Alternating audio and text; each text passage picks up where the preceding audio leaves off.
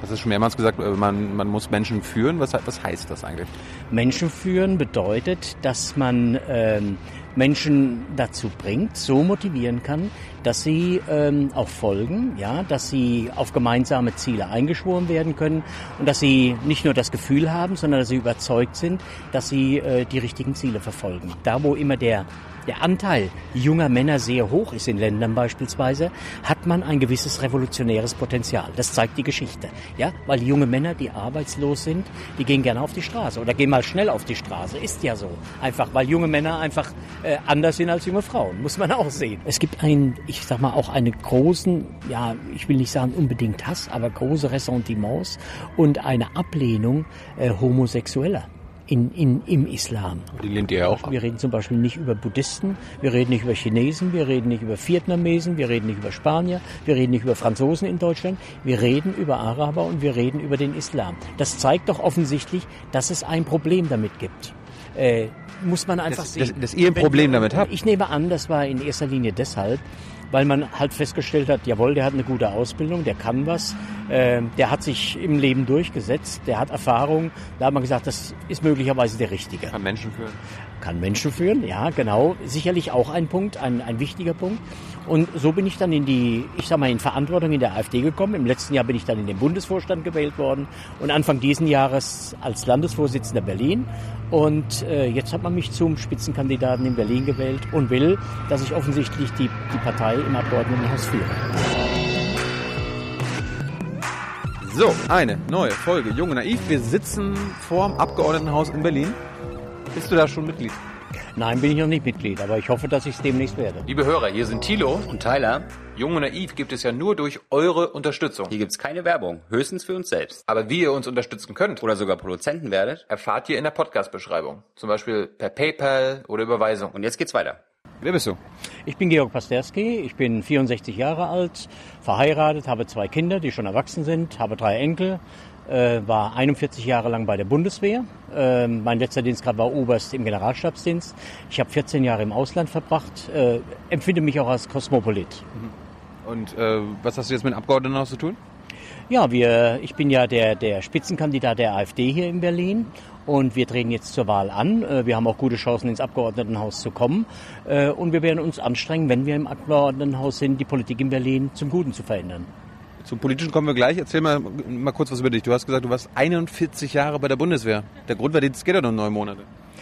ja, richtig. Ich war Berufssoldat, äh, bin 1971 eingetreten, äh, habe den ganz normalen militärischen Werdegang gemacht, bin dann irgendwann in die Generalstabsausbildung gegangen, habe auch noch studiert, Betriebswirtschaft studiert, bin dann irgendwann in die Generalstabsausbildung gegangen und dann eben in Generalstabsverwendungen überall auf der Welt eingesetzt gewesen. Ähm, und äh, muss sagen, ich war drei Jahre in Brüssel beispielsweise, wo ich zunächst bei der Westeuropäischen Union war, dann war ich bei der ständigen Vertretung bei der Europäischen Union, wo ich Sicherheitsberater unseres Botschafters war.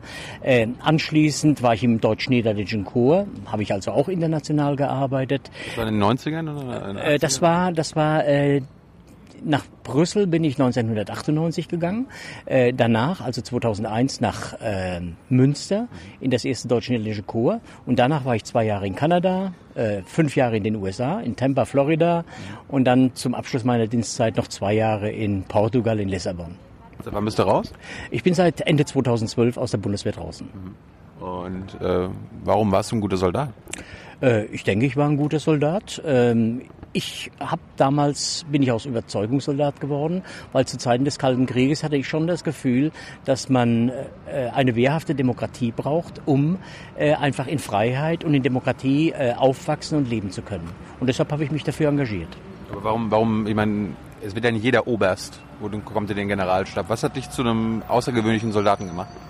Ach, sicherlich äh, mein Charakter, sicherlich äh, auch ein gewisser Ehrgeiz, den ich gehabt habe. Möglicherweise hat mir auch der Soldatenberuf besonders gelegen. Äh, ich führe gerne, ich äh, ja, arbeite gerne mit jungen Menschen zusammen. Äh, ich glaube auch, dass ich sehr gut ausbilden kann. Und das war, ich würde mal sagen, so, so eine Gemengelage von vielen Dingen, die mir besonders entgegengekommen ist. Und deshalb war ich vielleicht auch ein besserer Soldat als manch anderer. Kann dir das jetzt, diese, dein, dein Hintergrund helfen äh, im Abgeordnetenhaus, wenn, wenn ihr reinkommen solltet? Ja, ich denke, das ist eine sehr gute Vorbereitung, äh, denn der Punkt ist ja, natürlich muss man im Abgeordnetenhaus auch Menschen führen können. Äh, man muss fleißig sein, so sehe ich das zumindest. Äh, man muss offen sein für andere Meinungen und man muss natürlich konstruktiv sein und auch die Sachen nach vorne bringen. Äh, und gerade als Soldat ist man auch sehr lösungsorientiert. Das heißt, man analysiert ein Problem und dann versucht man Lösungsmöglichkeiten aufzuzeigen. Und wenn man eine Lösungsmöglichkeit gefunden hat, und dann verfolgt man die auch konsequent. Das ist schon mehrmals gesagt, äh, man, man muss Menschen führen. Was, was heißt das eigentlich? Menschen führen bedeutet, dass man ähm, Menschen dazu bringt, so motivieren kann, dass sie ähm, auch folgen, ja, dass sie auf gemeinsame Ziele eingeschworen werden können und dass sie nicht nur das Gefühl haben, sondern dass sie überzeugt sind, dass sie äh, die richtigen Ziele verfolgen. Ja, äh, ich kann das sagen aus äh, meiner Zeit als äh, Berufssoldat. Weißt du, äh, ich musste ja Menschen oder ich sage mal im in der letzten Konsequenz hätte ich ja Menschen überzeugen müssen, mir in ein Gefecht zu folgen und ihr Leben aufs Spiel zu setzen. So. Und das ist eine besondere Qualität. Äh, da muss man natürlich auch ähm, eine gewisse Zuversicht ausstrahlen. Die Menschen müssen Vertrauen zu einem haben, die Soldaten, und müssen sagen, ja, dem folge ich, weil ich glaube, der kann uns führen und der wird das Beste für uns tun. Hast du auch schon äh, Frauen unter dir gehabt? Ähm, also bei den Soldaten, ja, natürlich haben Frauen schon für mich gearbeitet. Ähm, in meiner letzten Verwendung, als ich in Lissabon war, hatte ich beispielsweise eine, eine junge Dame, sehr intelligent, sehr gut. Äh, das war mein Vorzimmerfeldwebel. Und so habe ich halt äh, schon mit mehreren Frauen zusammengearbeitet, natürlich. Sind Frauen anders zu führen als Männer? Ich würde sagen, natürlich sind Frauen spezieller als Männer. Äh, aber auf der anderen Seite habe ich immer wieder festgestellt, dass Frauen auch sehr ehrgeizig sind, dass Frauen auch was erreichen wollen und äh, dass Frauen durchaus eine Bereicherung der Bundeswehr sind. Aber was macht sie so speziell? Ja, Frauen sind halt anders als Männer. Und äh, ja, ich, ich würde sagen, dass sie, dass sie oftmals sensibler sind, äh, dass sie oftmals Stimmungen viel besser spüren als Männer, ähm, dass sie äh, vielleicht auch äh, ja auch ein bestimmtes, äh, ich sag mal, eine bestimmte Qualität mit in die Arbeit mit reinbringen, die halt anders ist. Und ähm, da, wo Männer oftmals äh, gar nicht feststellen, dass irgendwas schief läuft, äh, haben Frauen schon durchaus das Gefühl, dass etwas schief läuft und haben einfach ein Frühwarnsystem, viel besseres als Männer ihr äh, in eurer Landesliste oder in eurer Liste, wie ihr hier reinkommen wollt, auch Frauen? Ja, natürlich haben wir auch Frauen. Äh, beispielsweise auf Platz, Platz 6 haben wir die Christine Bringer, Dr. Christine Bringer, die ist äh, Bauingenieurin, Architektin und so haben wir noch verschiedene andere Frauen in unserer Liste. Ich denke, das ist, das ist wichtig, das ist wichtig, dass Frauen mit dabei sind. Aber die ersten fünf sind Männer? Äh, die ersten fünf sind Männer, weil die Parteimitglieder das so gewählt haben, ja. ja. Ähm, jetzt hast du irgendwie gesagt, du warst ja auch im Ausland. Also du warst ja auch in Kanada und den USA. Was hast du denn da gemacht? Ja, in Kanada war ich beispielsweise auf einem speziellen Lehrgang. Äh, da ging es darum, das war im Prinzip eine Vorbereitung auf, äh, ich sag mal, die, die die, eine Generalsverwendung. Äh, das machen die Kanadier. Es war ein internationaler Lehrgang. Da haben wir beispielsweise Strategie gemacht. Wir haben im politisch-militärischen Bereich gearbeitet. Was ist das? Ähm, das bedeutet, dass man äh, auf der politisch-militärischen Ebene arbeitet. Also sprich im Bereich der Außenpolitik, im Bereich der Sicherheitspolitik. Ähm, das ist, ist ganz, ganz wichtig, weil Soldaten beraten, Soldaten beraten natürlich in diesem Bereich, gerade im Bereich der Sicherheitspolitik. In den USA war ich in US CENTCOM, das ist das äh, US-Zentralkommando, das ist in Tampa. Äh, das US-Zentralkommando, als Deutscher, ja? als Deutscher, ich war abgestellt von der Bundeswehr äh, nach den USA und zwar im Rahmen des Kampfes gegen den Terror. Äh, das, w wann war das? Das war im Jahre 2005 bis 2010.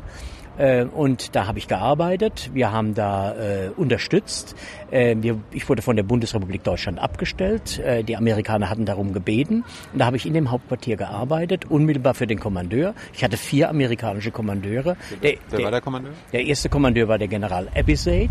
Äh, der zweite war Admiral Fallon. Der dritte war der General Dempsey, der dann später der Chef ähm, der, der amerikanischen Streitkräfte geworden ist. Und der vierte, für den ich gearbeitet habe, war General Petraeus. Vielleicht ist der Name noch ein bisschen so im im Hinterkopf.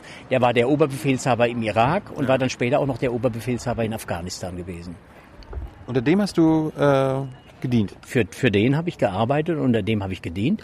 Und wir waren eine strategische Analysegruppe. Wir haben also strategische Analysen durchgeführt, um den Kommandeur zu beraten.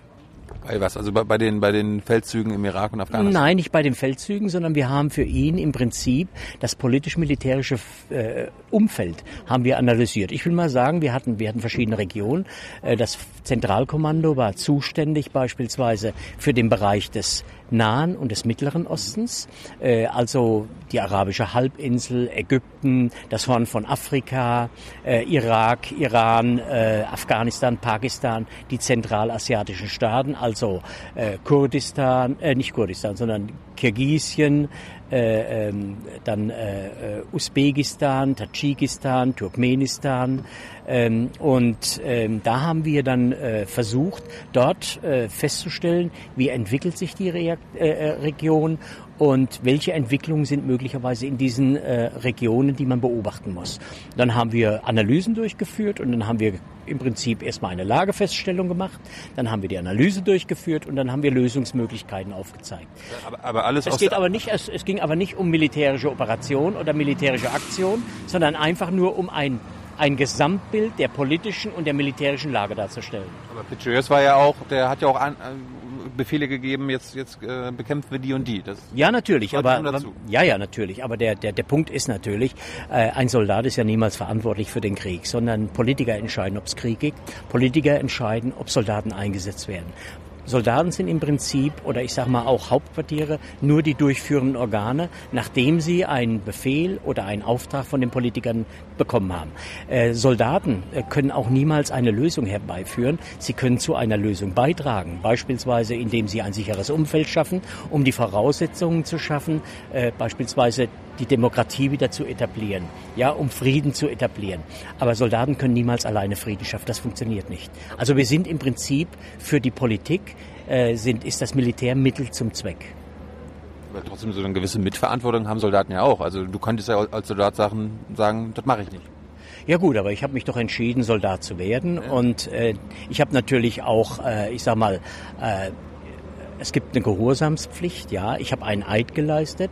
Äh, mein Eid leitet, äh, lautete zum Beispiel, äh, der Bundesrepublik Deutschland treu zu dienen und das Recht und die Freiheit des deutschen Volkes tapfer zu verteidigen. Also wir sind ja auf, die, auf, auf das Souverän, auf das Volk eingeschworen worden. Nicht auf Politiker, nicht auf Parteien, sondern und, im Prinzip auf jeden, der hier auf der Straße läuft. Das, das waren im Prinzip meine, meine Auftraggeber die natürlich durch die Politik vertreten werden, ist klar. Ich meine, äh, ich meine, ich war auch bei der Bundeswehr, da muss man auch den Eid aufs Grundgesetz oder so, so halten und im Grundgesetz. Das, was ich gerade gesagt habe, ja. war es ja. Aber da wurde uns auch klar gemacht, wenn, wenn wir finden, dass es irgendwas gegen unser Gewissen verstößt, dann können wir sagen, das ja, natürlich. Sie, sie, man hatte ja immer die Möglichkeit, auch Kriegsdienstverweigerer zu machen, also den Kriegsdienst zu verweigern. Ja, aber, auch selbst als Soldat. Also wenn, ja, wenn, wenn, wenn irgendwie gesagt wird, erschießt den und du sagst so, das, nee, das sehe ich nicht ein. Also es gibt gewisse Voraussetzungen. Natürlich darf man nicht, äh, darf, darf ein Befehl kein Verbrechen beinhalten.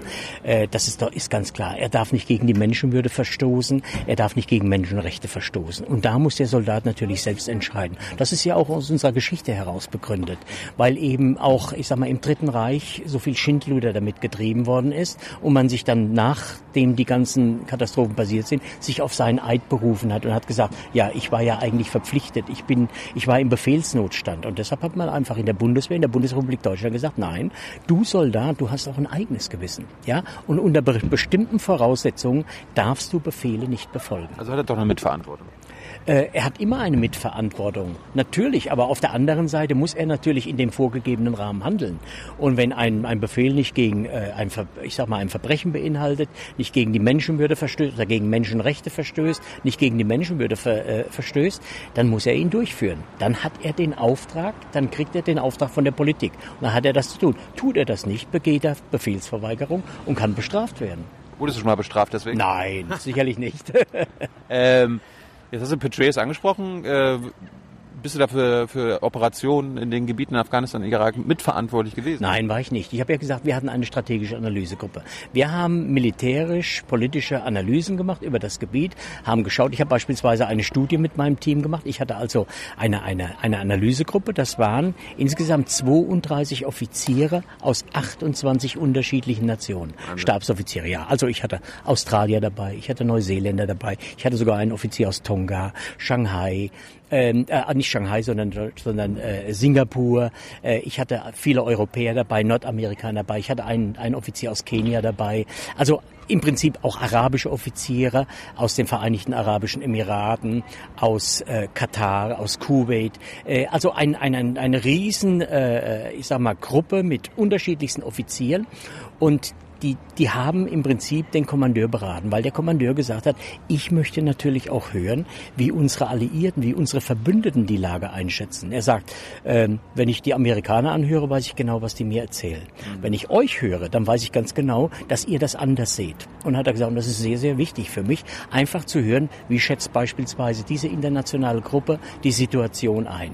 Äh, weil wir ja alle einen anderen oder einen unterschiedlichen kulturellen Hintergrund haben. Und deshalb war ihm das wichtig, dass er einfach eine Einschätzung von dieser internationalen Gruppe bekommen hat. Und ich denke, wir haben, wir haben gute Arbeit geleistet. Ich habe ja gesagt, wir haben einmal eine Studie gemacht, die nannte sich, die nannte sich AOR 2016, also AOR 2016, 2016. Das ist die Area of Responsibility, also der Verantwortungsbereich des Kommandeurs. Da haben wir zehn Jahre nach vorne geguckt und haben gesagt, wie wird sich diese ganze Region in zehn Jahren haben. Da bin ich mal gespannt. Und wir, ja, und wir haben, wir haben im Prinzip, haben wir den Syrien-Konflikt vorausgesagt, dass das passieren würde. Weil Syrien damals immer mehr isoliert wurde, weil damals ja der, der Präsident Bush hat gesagt, nein, mit Syrien verhandeln wir nicht, wir werden mit Syrien keine Gespräche führen, das ist uns vollkommen egal. Und wir haben damals darauf hingewiesen, dass man Syrien nicht isolieren darf. Wenn man Syrien isoliert, hat man automatisch ein weiteres Problem. Äh, das war zum Beispiel eine unserer Einschätzungen. Wir haben andere Regionen festgestellt, da wo immer der der Anteil junger Männer sehr hoch ist in Ländern beispielsweise, hat man ein gewisses revolutionäres Potenzial. Das zeigt die Geschichte. Ja, weil junge Männer, die arbeitslos sind, die gehen gerne auf die Straße oder gehen mal schnell auf die Straße. Ist ja so. Einfach, weil junge Männer einfach äh, anders sind als junge Frauen. Muss man auch sehen. Äh, und äh, das hatten wir natürlich auch analysiert und dann haben wir natürlich auch gesagt, wahrscheinlich wird sich das so entwickeln. Und ähm, ja, ich denke, da haben wir gute Arbeit geleistet. Das ging dann so weit, dass diese Studie sogar im Pentagon angeguckt wurde. Und damals war ja noch der, der Verteidigungsminister Rumsfeld, war ja damals noch der Verteidigungsminister. Hast du den getroffen damals? Nein, den habe ich nicht getroffen, aber der hat unsere Studie, hat er sich vortragen lassen. Äh, und ich denke, wir haben da eine ganz vernünftige Studie gemacht hätten möglicherweise die, die amerikanischen Streitkräfte oder die amerikanische äh, Präsident ein bisschen danach gehandelt, würde es vielleicht heute im Nahen Osten äh, ein bisschen friedlicher zugehen. Hast du denn, hast du denn den Petraeus und so immer gesagt, dass diese ganzen Kriege im Irak und Afghanistan falsch waren? Äh, natürlich haben wir darüber gesprochen und natürlich hat er auch seine Meinung gehabt.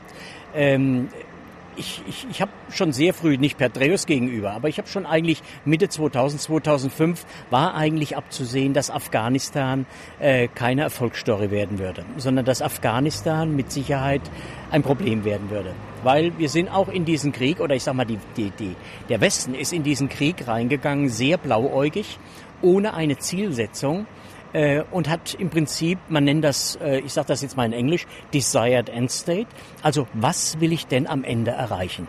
Dieses Ziel war im Prinzip nicht fixiert, sondern man ist reingegangen und hat gesagt, wir kämpfen einfach mal gegen den Terror. Und man muss ja auch sehen, dass beispielsweise der Afghanistan-Konflikt damals, uns hat eine rot-grüne Regierung, Schröder-Fischer, haben uns nach Afghanistan geschickt. Es war keine CDU-Regierung, es war keine andere. Es war die rot-grüne Regierung, die uns nach Afghanistan geschickt hat. Und sehr blauäugig, ohne das Ziel vorzugeben. Und das musste eigentlich scheitern. Merkel wollte in den Irak. Ja, äh, Merkel hat aber auch gesagt, äh, sie wollte dann nicht in, ja, damals wollte sie in den Irak.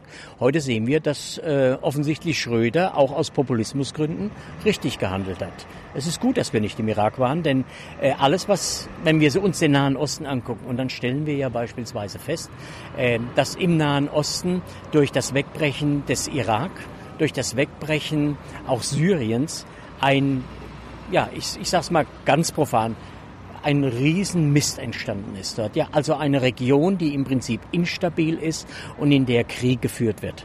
Äh, das haben wir letzten Endes auch solchen Operationen, ähm, ich sag mal, zu verdanken, in Anführungsstrichen zu verdanken, dass man sich äh, keine Gedanken drüber gemacht hat, wie soll es eigentlich danach weitergehen. Ja? Und wie machen wir das am besten? Ja. Ähm, da ist einfach zu kurz gedacht worden. Da ist ähm, das Problem, was wir in den westlichen Demokratien haben, vielleicht darf ich das mal hier anführen, ist, dass die meisten Politiker einfach nur eine Legislaturperiode lang denken. Und das sind in der Regel vier Jahre. Ja, es gibt so einen schönen Spruch, der sagt, Politiker denken an die nächste Wahl, Staatsmänner an die nächste Generation. Und ich versuche, Staatsmann zu sein, einfach an die nächste Generation zu denken. Und das ist auch der Grund, weshalb ich in die Politik gegangen bin. Weil ich einfach zwei Kinder habe, ich habe drei Enkel und ich möchte dieses Land diesen Kindern und diesen Enkeln so übergeben, wie ich es mal übernommen habe, als ich noch jung war. Und da war dieses Land noch sehr in Ordnung. Ähm, und äh, ich denke, wir haben eine Verpflichtung der jüngeren Generation gegenüber.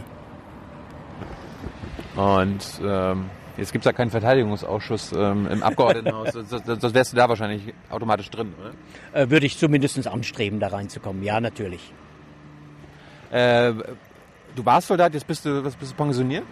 Ich bin pensioniert seit Ende 2012, äh, habe vorher niemals mich politisch engagiert, also ich sag mal aktiv engagiert. Ich war zwar immer ein politischer Mensch, habe mich äh, darum gekümmert und habe mich interessiert, was passiert überhaupt. Habe geglaubt, habe früher geglaubt, dass wenn man alle vier Jahre zum Wählen geht, dann reicht das. Äh, Ich habe festgestellt, es reicht nicht. Das ist ganz schön naiv. Ja, ich war, ja, muss ich durchaus sagen, da war ich vielleicht, ähm, ja, dadurch geprägt, weil ich geglaubt habe, dass Demokratie so funktioniert, wie ich das in der Schule beigebracht gekriegt habe. Äh, mittlerweile weiß ich, dass wenn man etwas politisch ändern will, muss man sich aktiv engagieren. Und das mache ich seit äh, Anfang 2013 in der Alternative für Deutschland. Und ich muss auch sagen, es war keine falsche Entscheidung, weil ich einfach glaube, dass es viele politische Bereiche gibt, wo etwas geändert werden muss. Wen hast du denn vorher gewählt, also bevor es die AfD gab? Also ich kann, ich kann ganz früh anfangen. Das erste Mal, als ich gewählt habe, habe ich SPD gewählt. Also Willy, ja, Willy Brandt war für mich ein Held. Äh, Ich meine, er hat auch äh, ganz tolle politische Arbeit geleistet, indem er einfach die, die Ostverträge gemacht hat. Ja, er hat Deutschland nach Osten ge, ge, geöffnet. Ich kann mich noch dran erinnern, das war damals eine Riesendiskussion, ob man die Oder-Neiße-Grenze anerkennen sollte. Heute ist das eigentlich ganz normal. Ja, dass die Grenze zwischen Polen eine offizielle Grenze ist. Damals war das eine große Diskussion, weil man immer noch diesen Ostgebieten nachgehängt hat. Ähm, ich habe damals Willy Brandt gewählt. Ähm, und fand den auch gut. Ich habe auch Helmut Schmidt gewählt damals. Ähm, und dann, wenn man älter wird, wird man auch ein bisschen, wie soll ich sagen, vielleicht ein bisschen konservativer. Dann habe ich CDU gewählt. Äh, und beim letzten Mal habe ich eine Partei gewählt, die ich, oder beim vorletzten Mal, die ich gar nicht erwähnen möchte. Das war der, der größte, das war der, der größte Reinfall. Das war FDP gewesen. Das war der größte Reinfall, den ich jemals erlebt habe. Eine Partei, bei der nein, beim letzten vorletzten Mal, beim vorletzten Mal. Äh, weil diese Partei hat viel versprochen, hat nichts gehalten. Die erste Maßnahme war, dass sie, äh, ich sag mal, die Hoteliers ähm, unterstützt hat, beziehungsweise Subventionen für die Hoteliers äh, äh, verabschiedet hat. Aber das haben sie doch versprochen. Nein, das hatten sie nicht versprochen. Sie hatten versprochen, mehr netto vom Brutto. Also sie wollten eigentlich eine Steuerreform machen und wollten eigentlich den Deutschen mehr Geld in die Tasche geben. Und das hat alles nicht funktioniert. Äh, Die FDP ist auch so eine Partei, die immer nur ankündigt, war vier Jahre in der Regierung, hat nichts zustande gebracht. Äh, Und von daher war das der größte Fehler in meinem politischen Leben, den ich jemals gemacht habe. Aber man darf ja auch politische Fehler machen. Aber war ja, war ja nur eine Wahl, äh, eine Wahlentscheidung. Ja, aber es war, es war ja meine Wahlentscheidung. Und ich habe damit natürlich auch, zumindest in gewissem Maße, die, die Politik in der Bundesrepublik mit beeinflusst. Du warst das. jetzt, jetzt haben wir Mitschuldigen Neben gefunden. vielen anderen. Äh, aber warum AfD? Warum bist du in die AfD gegangen? Warum bist du nicht in die CDU gegangen? Nein, weil ich, weil ich mir, äh, als ich aus Lissabon zurückgekommen bin, also aus Portugal zurückgekommen bin, dann stand ja 2013 stand die Bundestagswahl an und dann habe ich natürlich als allererstes habe ich mich mit den Wahlprogrammen vertraut gemacht, äh, habe mir die angeguckt, habe gesagt, welche Partei ist eigentlich diejenige, die deinen politischen Vorstellungen am nächsten kommt. Und da habe ich feststellen müssen, dass sich mittlerweile die alle Parteien so sehr angenähert haben, dass es kaum noch äh, ja, Differenzierung gibt. Also man kann die kaum noch zu unterscheiden. Und just in dem Moment wurde die AfD gegründet und die hatte dann ein Kur- Kurzprogramm und da habe ich mir die Punkte des Kurzprogramms angeguckt Euro, Euro, Euro, Euro. unter anderem, nein, es war beispielsweise, haben wir auch gesagt, wir wollen ein An Einwanderungsrecht nach kanadischem Vorbild. Ja, es gab noch andere Forderungen. Wir haben gesagt, die Familie muss wieder in den Mittelpunkt gestellt werden. Ähm, und, und, und. Äh, Es waren 13 Forderungen gewesen und die habe ich mir durchgelesen. Und da habe ich gesagt, ja, das ist, offensichtlich ist das das, was dir politisch am meisten zusagt. Und dann bin ich eigentlich, ich wollte, dann bin ich in die Partei eingetreten und wollte eigentlich nur passives Mitglied sein. Weil ich mir gesagt habe, naja, du guckst mal an, wie sich die Partei entwickelt, du unterstützt die Partei mit deiner Stimme. Äh, und dann gab es eine Krise in Berlin bei der Berliner AfD und dann wurde ich gefragt, ob ich Landesgeschäftsführer werden will. Und mit meinem Hintergrund äh, war das natürlich schwer abzulehnen. Und dann bin ich Landesgeschäftsführer geworden. Nach einem halben Jahr wurde ich gefragt, ob ich Bundesgeschäftsführer werden will. Dann wurde ich Bundesgeschäftsführer. Ja, ruckzuck? ja, das manchmal geht sowas ruckzuck. Wie, wie, hast, du, wie, eigentlich, wie hast du das gemacht? es war eigentlich, es war eigentlich nicht beabsichtigt. Äh, Ich nehme an, das war in erster Linie deshalb, weil man halt festgestellt hat, jawohl, der hat eine gute Ausbildung, der kann was, äh, der hat sich im Leben durchgesetzt, der hat Erfahrung. Da hat man gesagt, das ist möglicherweise der Richtige. Kann Menschen führen. Kann Menschen führen, ja, genau. Sicherlich auch ein Punkt, ein, ein wichtiger Punkt. Und so bin ich dann in die, ich sag mal, in Verantwortung in der AfD gekommen. Im letzten Jahr bin ich dann in den Bundesvorstand gewählt worden und Anfang diesen Jahres als Landesvorsitzender Berlin. Und äh, jetzt hat man mich zum Spitzenkandidaten in Berlin gewählt und will, dass ich offensichtlich die, die Partei im Abgeordnetenhaus führe. Das heißt, du hast ja gerade dein Weltbild, ange dein politisches Weltbild angesprochen. Was hast du denn für ein politisches Weltbild? Also Ja, ich denke, ich denke, äh, das, das Weltbild, äh, was ich habe, ist, was ich auch schon während des Kalten Krieges gehabt habe. Ich möchte, dass wir in Freiheit aufwachsen. Ich möchte, dass wir in einer Demokratie aufwachsen, dass wir das, sind, das sind wir doch alles bisher. ja, aber man muss natürlich Demokratie und Freiheit muss man verteidigen. Das ist ganz, ganz wichtig.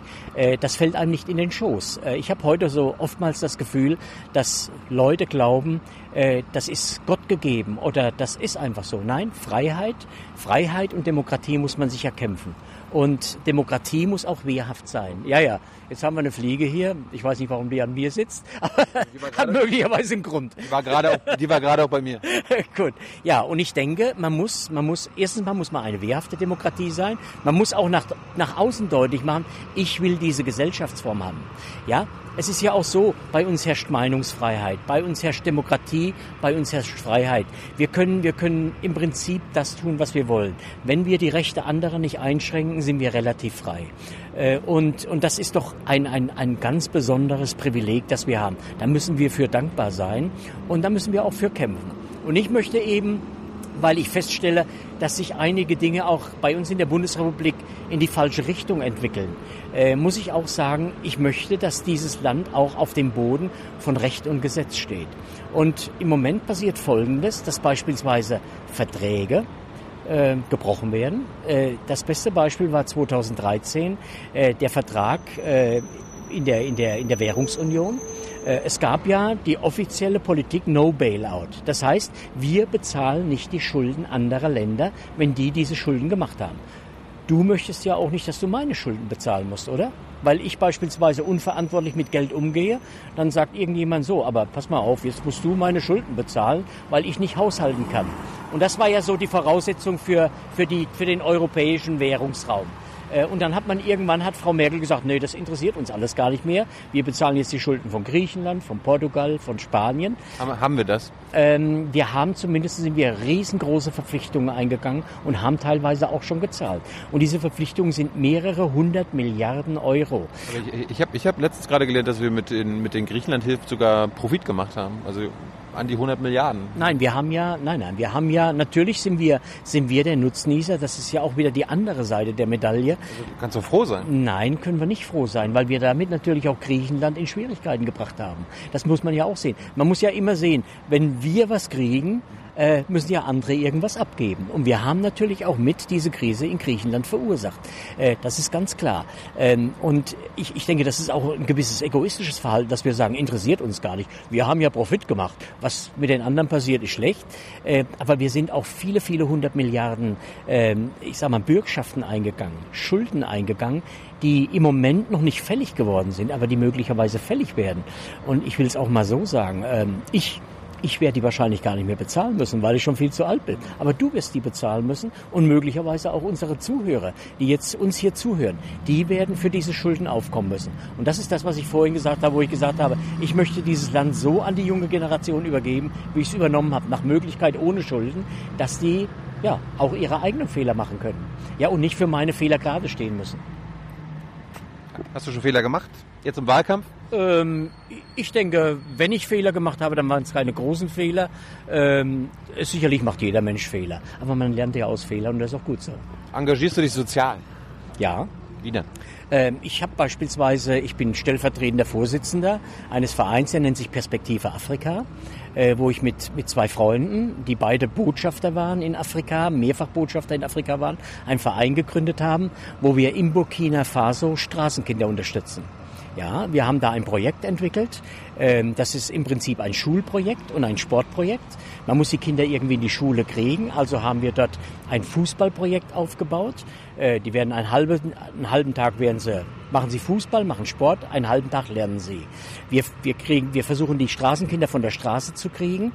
Die meisten haben keine Eltern mehr, sind Waisen, äh, würden sonst irgendwo in die Kriminalität abrutschen. Äh, die kriegen eine dreijährige Ausbildung. Nach der Ausbildung haben sie einen Abschluss. Dann sind die Chancen, dass sie einen Beruf kriegen in Burkina Faso wesentlich größer. Und dieses Projekt haben wir zunächst in Burkina Faso angefangen. Das wollen wir jetzt aber auch ausdehnen auf andere Staaten in Afrika. Hier in Berlin? Hier in Berlin habe ich kein Projekt. Mich bindet auch das Perspektive Afrika und natürlich bindet mich auch die politische Arbeit sehr stark. Also wann wohnst du eigentlich in Berlin? Ich wohne seit 2010 in Berlin. Da sind wir damals aus Tempa, sind wir direkt hier nach Berlin gezogen. Äh, warum sind wir nach Berlin ja. gezogen, wirst du wahrscheinlich auch gleich fragen. Warum, ja. Du kommst aus Rheinland-Pfalz. Warum, ja, warum nicht nach Hause? Ja, natürlich erstmal muss man sagen, als Soldat ist man natürlich so ein bisschen ein Vagabund, weil man zwei Jahre mal da ist, drei Jahre mal da, vier Jahre mal da. So richtig Heimat hat man gar nicht mehr äh, weil man überall in der Welt rumkommt. Ich bin überall in Deutschland rumgekommen. Ich habe beispielsweise äh, in Bad Reichenhall gewohnt, ich habe in München gewohnt, ich habe in Hamburg gewohnt, ja, ich habe in Darmstadt gewohnt, ich habe in Nordhessen gewohnt. Also im Prinzip überall in der Bundesrepublik Deutschland. Ich habe in der Nähe von Potsdam gewohnt, jetzt wohne ich in Berlin. Ähm, und ähm, ja, äh, und, und, und, so ist das halt. Wir sind nach Berlin gekommen, weil unsere Kinder hier geblieben sind. Wir haben mal in den 90er Jahren, also nach der Wende, von 1994 bis 1997, haben wir auf der anderen Seite von Berlin gewohnt, auf halbem Weg zwischen Darmsdorf und Potsdam. Und da sind unsere Kinder hängen geblieben. Die haben dann gesagt, das Vagabundenleben machen wir nicht mehr mit. Wir wollen jetzt hier mit unseren Freunden zusammenbleiben, sind hier geblieben, sind in Berlin hängen geblieben, wohnen beide in Berlin, haben Familien gegründet, haben beide auch hier in Berlin studiert. Mein, mein Sohn ist Architekt, Bauingenieur und Architekt und meine Tochter ist Diplompsychologin, macht jetzt eine Psychotherapeutenausbildung noch. Äh, da muss man ja so verschiedene Dinge noch machen. Ja. Und äh, ich habe drei Enkel und wir fühlen uns hier in Berlin sehr, sehr wohl. Äh, ungeachtet der Tatsache gibt es sicherlich eine ganze Menge von Verbesserungsbedarf in Berlin. Kommen wir gleich zu. Wo, wo wohnst du hier genau? Ich wohne auf der anderen Seite, am Ostrand, und zwar am großen Mückelsee. Und zur Miete Haus? Ja, Haus haben wir da. Okay, das, also diese Mietprobleme hast du nicht? Nein, eigentlich habe ich diese Mietprobleme nicht. Was, was schlagt ihr da vor? Was willst du, was willst du da ändern? Ja, also wir, wir wollen, wir wollen Folgendes ändern. Wir wissen ja, dass in, in, in Berlin zu wenig Wohnungen gebaut werden. Äh, das muss man natürlich versuchen zu ändern. Und da muss man natürlich Anreize schaffen. Also wir denken, dass wir Wohnungsbaugenossenschaften, die ja nicht gewinnorientiert sind, sondern Wohnungsbaugenossenschaften werden ja von, im Prinzip von den Mietern getragen. Äh, wir wollen Wohnungsbaugenossenschaften besondere Konditionen einreich, äh, einräumen, beispielsweise, dass sie bevorzugt behandelt werden, wenn es um Grundstücke geht, dass man beispielsweise Erbbaurecht, das gibt's ja, dass man sagt, 99 Jahre wird ein bestimmtes Grundstück für einen bestimmten äh, äh Bauherrn zur Verfügung gestellt, danach fällt es wieder zurück in das Eigentum von Berlin. Das wollen wir machen, dass diese, diese Wohnungsbaugenossenschaften dann bevorzugt behandelt werden. Wir wollen beispielsweise, dass hohe Auflagen die beispielsweise im Baurecht sind oder die durch EU-Normen aufrecht äh, oder aufgestellt worden sind oder die durch DIN-Normen in Deutschland aufgestellt worden sind. Also Garagen müssen nach einer bestimmten DIN-Norm gebaut werden.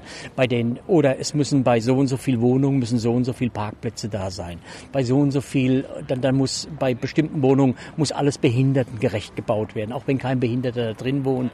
Ähm, da, da kann man sicherlich eine ganze Menge kann man da verändern, um schneller Baugenehmigungen zu kriegen und natürlich auch mehr Wohnungen bauen zu können. Und unser Ziel ist eigentlich, dass wir versuchen müssen, äh, auch in Berlin Wohneigentum zu schaffen. Berlin ist eine der Städte, die das geringste Wohneigentum hat. Nur 15,6 Prozent. Die Leute, die, Leute, die Leute können sich ja nicht leisten. Sehen Sie, und das ist genau der Punkt. Und da müssen wir ansetzen. Ähm, die meisten Familien haben Probleme, äh, das Eigenkapital aufzubringen. Ja, diese 20 Prozent, die man braucht, um einen Kredit von der Bank zu kriegen. Äh, sagt man so, über den Daumen, 20 Prozent müssen da eingebracht werden. Also wenn ich jetzt beispielsweise eine Wohnung für 100.000 Euro kaufen will, muss ich 20.000 Euro haben. Haben viele junge Leute nicht. So. Ja, wir sagen, ja, genau. Genau das ist der Punkt. Und da sagen wir, warum kann man das beispielsweise nicht durch die Investitionsbank Berlin vorfinanzieren? Ja? Und die jungen Leute oder überhaupt Familien tragen dann diesen, dieses vorgeschossene Eigenkapital und das Abzahlen der Wohnung mit ihrer Miete ab. Ja? Und dann würden die im Prinzip über 10, 15, 20, 25 Jahre würden sie im Prinzip ganz langsam Wohneigentum erwerben. Und irgendwann nach 20, 25, 30 Jahren wäre das die eigene Wohnung. Und dann hätte man natürlich auch etwas, hätte man natürlich auch etwas für die Zukunftsvorsorge getan. Denn äh, Immobilien sind wichtig. Wir wissen, wahrscheinlich wird das Rentenniveau wird nicht so hoch bleiben, wie es derzeit ist. Also die junge Generation wird meines Erachtens Schwierigkeiten kriegen, was die Rente betrifft. Man wird viel mehr selbst vorsorgen müssen, äh, weil einfach äh, es ist nicht mehr aufrechtzuerhalten. Und da trägt Wohneigentum natürlich dazu bei, dass man zumindestens einen gewissen Grundstock hat. Man kann man weiß, dass die Wohnung sicher ist, man hat eine eigene Wohnung, man braucht keine Miete zu zahlen. Das wäre uns, und das ist uns wichtig. Das wollen wir beispielsweise machen. Und auf der anderen Seite muss man natürlich schauen, dass man auch für private Anleger attraktiv wird. Und da habe ich ja vorhin gesagt, diese ganzen Normen und diese ganzen Auflagen, die man hier hat, dass man die einfach so bedarfsgerecht steuert, dass auch äh, Privatinvestoren sagen, es ist interessant, in Berlin zu investieren. Und da muss man halt gucken, wie man mit diesen Privatinvestoren auch Verträge abschließt, dass eben ein bestimmter Prozentsatz der Wohnungen auch zu einem erträglichen Preis vermietet werden kann. Aber war mir jetzt neu, dass irgendwie private Investoren Berlin nicht attraktiv finden. Also Nein, aber wir haben das Problem, dass Luxuswohnungen hier äh, wie warme Semmeln weggehen. Ja, aber dass sich keiner in dem Bereich, äh, ich sag mal, des anderen Wohnungsbaus engagieren will. Weil natürlich Mietpreisbremse, zu hohe Auflagen äh, Kosten verursachen. Und wenn ein privater Investor nach Berlin kommt, der kommt ja nicht, weil er ein Gutmensch ist nach Berlin. Der will sein, der will verzinst, sein Kapital verzinst haben. Und der guckt natürlich drauf, der sagt, wo kriege ich am meisten Geld für mein Kapital? Ja, für mein Geld. Äh, wenn ich nach Berlin gehe und eine Wohnung baue oder wenn ich irgendwo, ich sag mal, in Aktien spekuliere oder wenn ich möglicherweise irgendwelche Bundesschatzbriefe nehme oder was weiß ich. Also er guckt sehr genau nach und sagt, was ist für mich am lukrativsten? Und da muss man eben gucken, dass man, dass man auch für Investoren attraktiv wird. Aber, aber kann das nicht auch ein Problem sein, dass das äh, profitorientiertes Denken äh, die Mietpreise so steigen lassen hat? Also man, man, man könnte ja irgendwie auch sagen, wir eliminieren das und, und verbieten das irgendwie, dass man dann Profit. Ja, aber, aber wie will ich dann Kapital kriegen? Kapital geht dahin, äh, wo, wo man am meisten Geld dafür kriegt. Das ist immer so gewesen. Ich bin, ich habe ja Betriebswirtschaft studiert. So und man muss einfach wissen, äh, es wird keiner in Berlin, vielleicht wird es einen oder einen anderen geben, der aus Altruismus, also aus Gutmenschlichkeit hier etwas baut.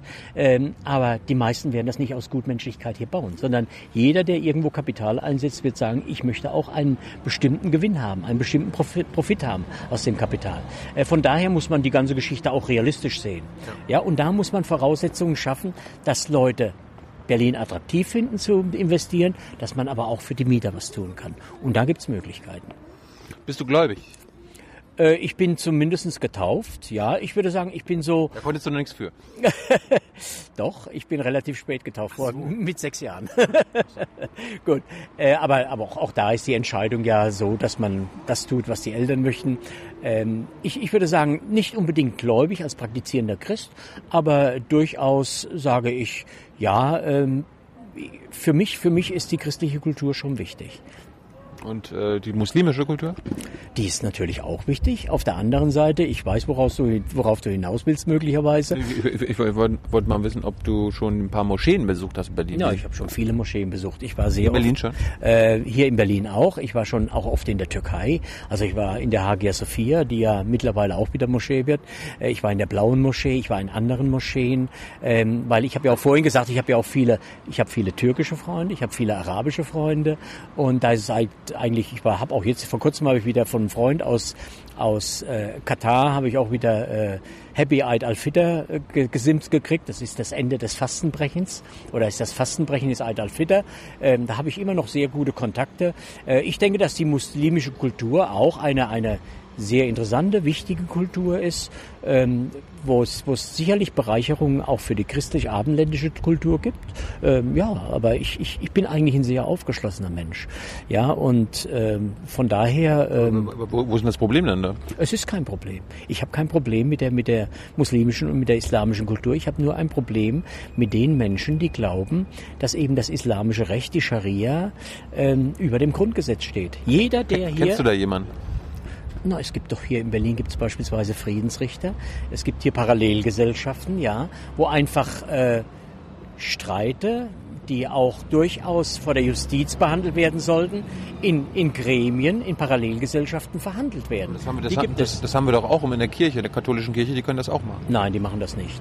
Also die, die, Kindermissbrauchsfälle, das hat die Kirche auch erstmal unter... Nein, nein, Kinder, Kinder, Kindesmissbrauchsfälle gehen natürlich vor Gericht. Äh, da ist möglicherweise, hat man versucht, was zu vertuschen. Aber, aber auf der anderen Seite, sobald diese Fälle bekannt werden, müssen die natürlich äh, rechtlich verfolgt werden. Äh, es gibt ja ein Strafgesetzbuch und das muss ja verfolgt werden. Nein, der, der Punkt ist einfach, ich möchte nicht, dass hier nicht die freiheitlich-demokratische Grundordnung gilt. Ich denke, sie muss für alle Gesellschaftsschichten, für alle Gruppen gelten. Und da kann es nicht sein, dass man sich auf der Grundlage eines Glaubens, des Islam, über diese freiheitlich-demokratische Grundordnung hinwegsetzt. Und für mich ist es schon bedenklich, wenn beispielsweise in Köln 30.000 Menschen demonstrieren für Erdogan, für eine Person, die im Prinzip in ihrem eigenen Land äh, die Demokratie mit Füßen tritt, die Meinungsfreiheit mit Füßen tritt. Jetzt findet eine Verfolgung statt der Gülen-Anhänger. Äh, es wird darüber diskutiert, ob man die Todesstrafe wieder einführt.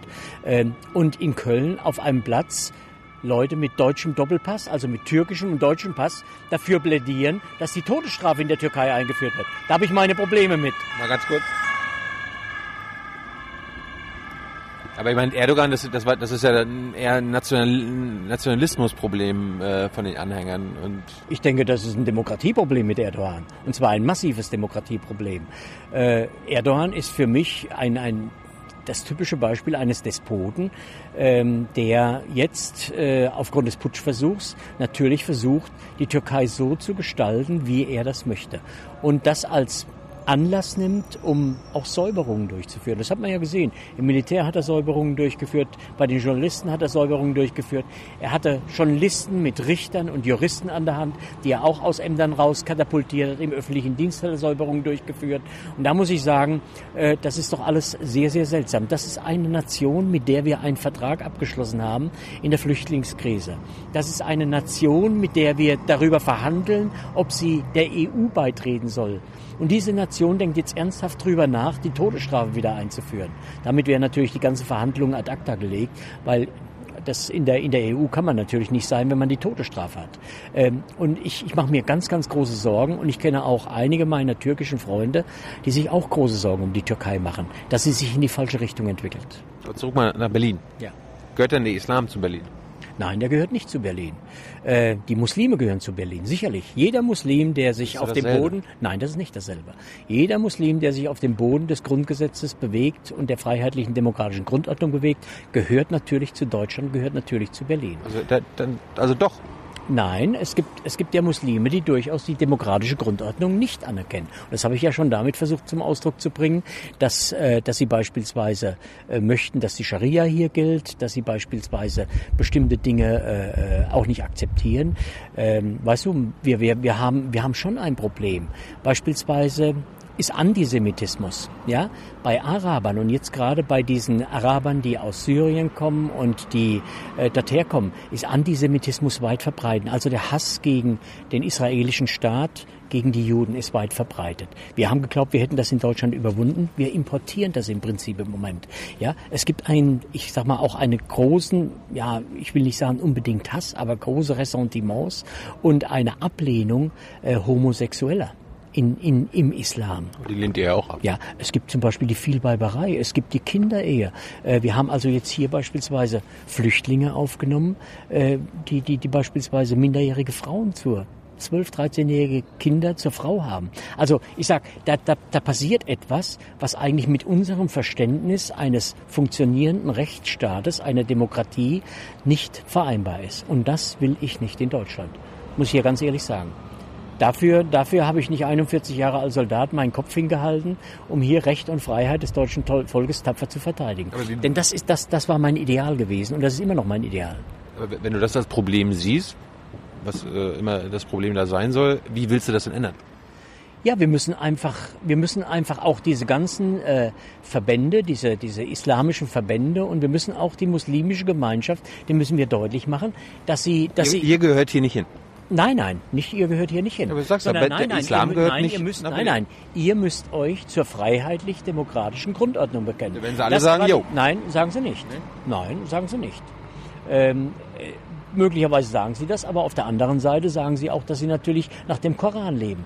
Und im Koran ist nun mal auch die Scharia, ist ein Teil der Scharia. Aber das sagt der Bischof hier auch in Berlin. Nein, nein, äh, wir dürfen ja eins nicht vergessen.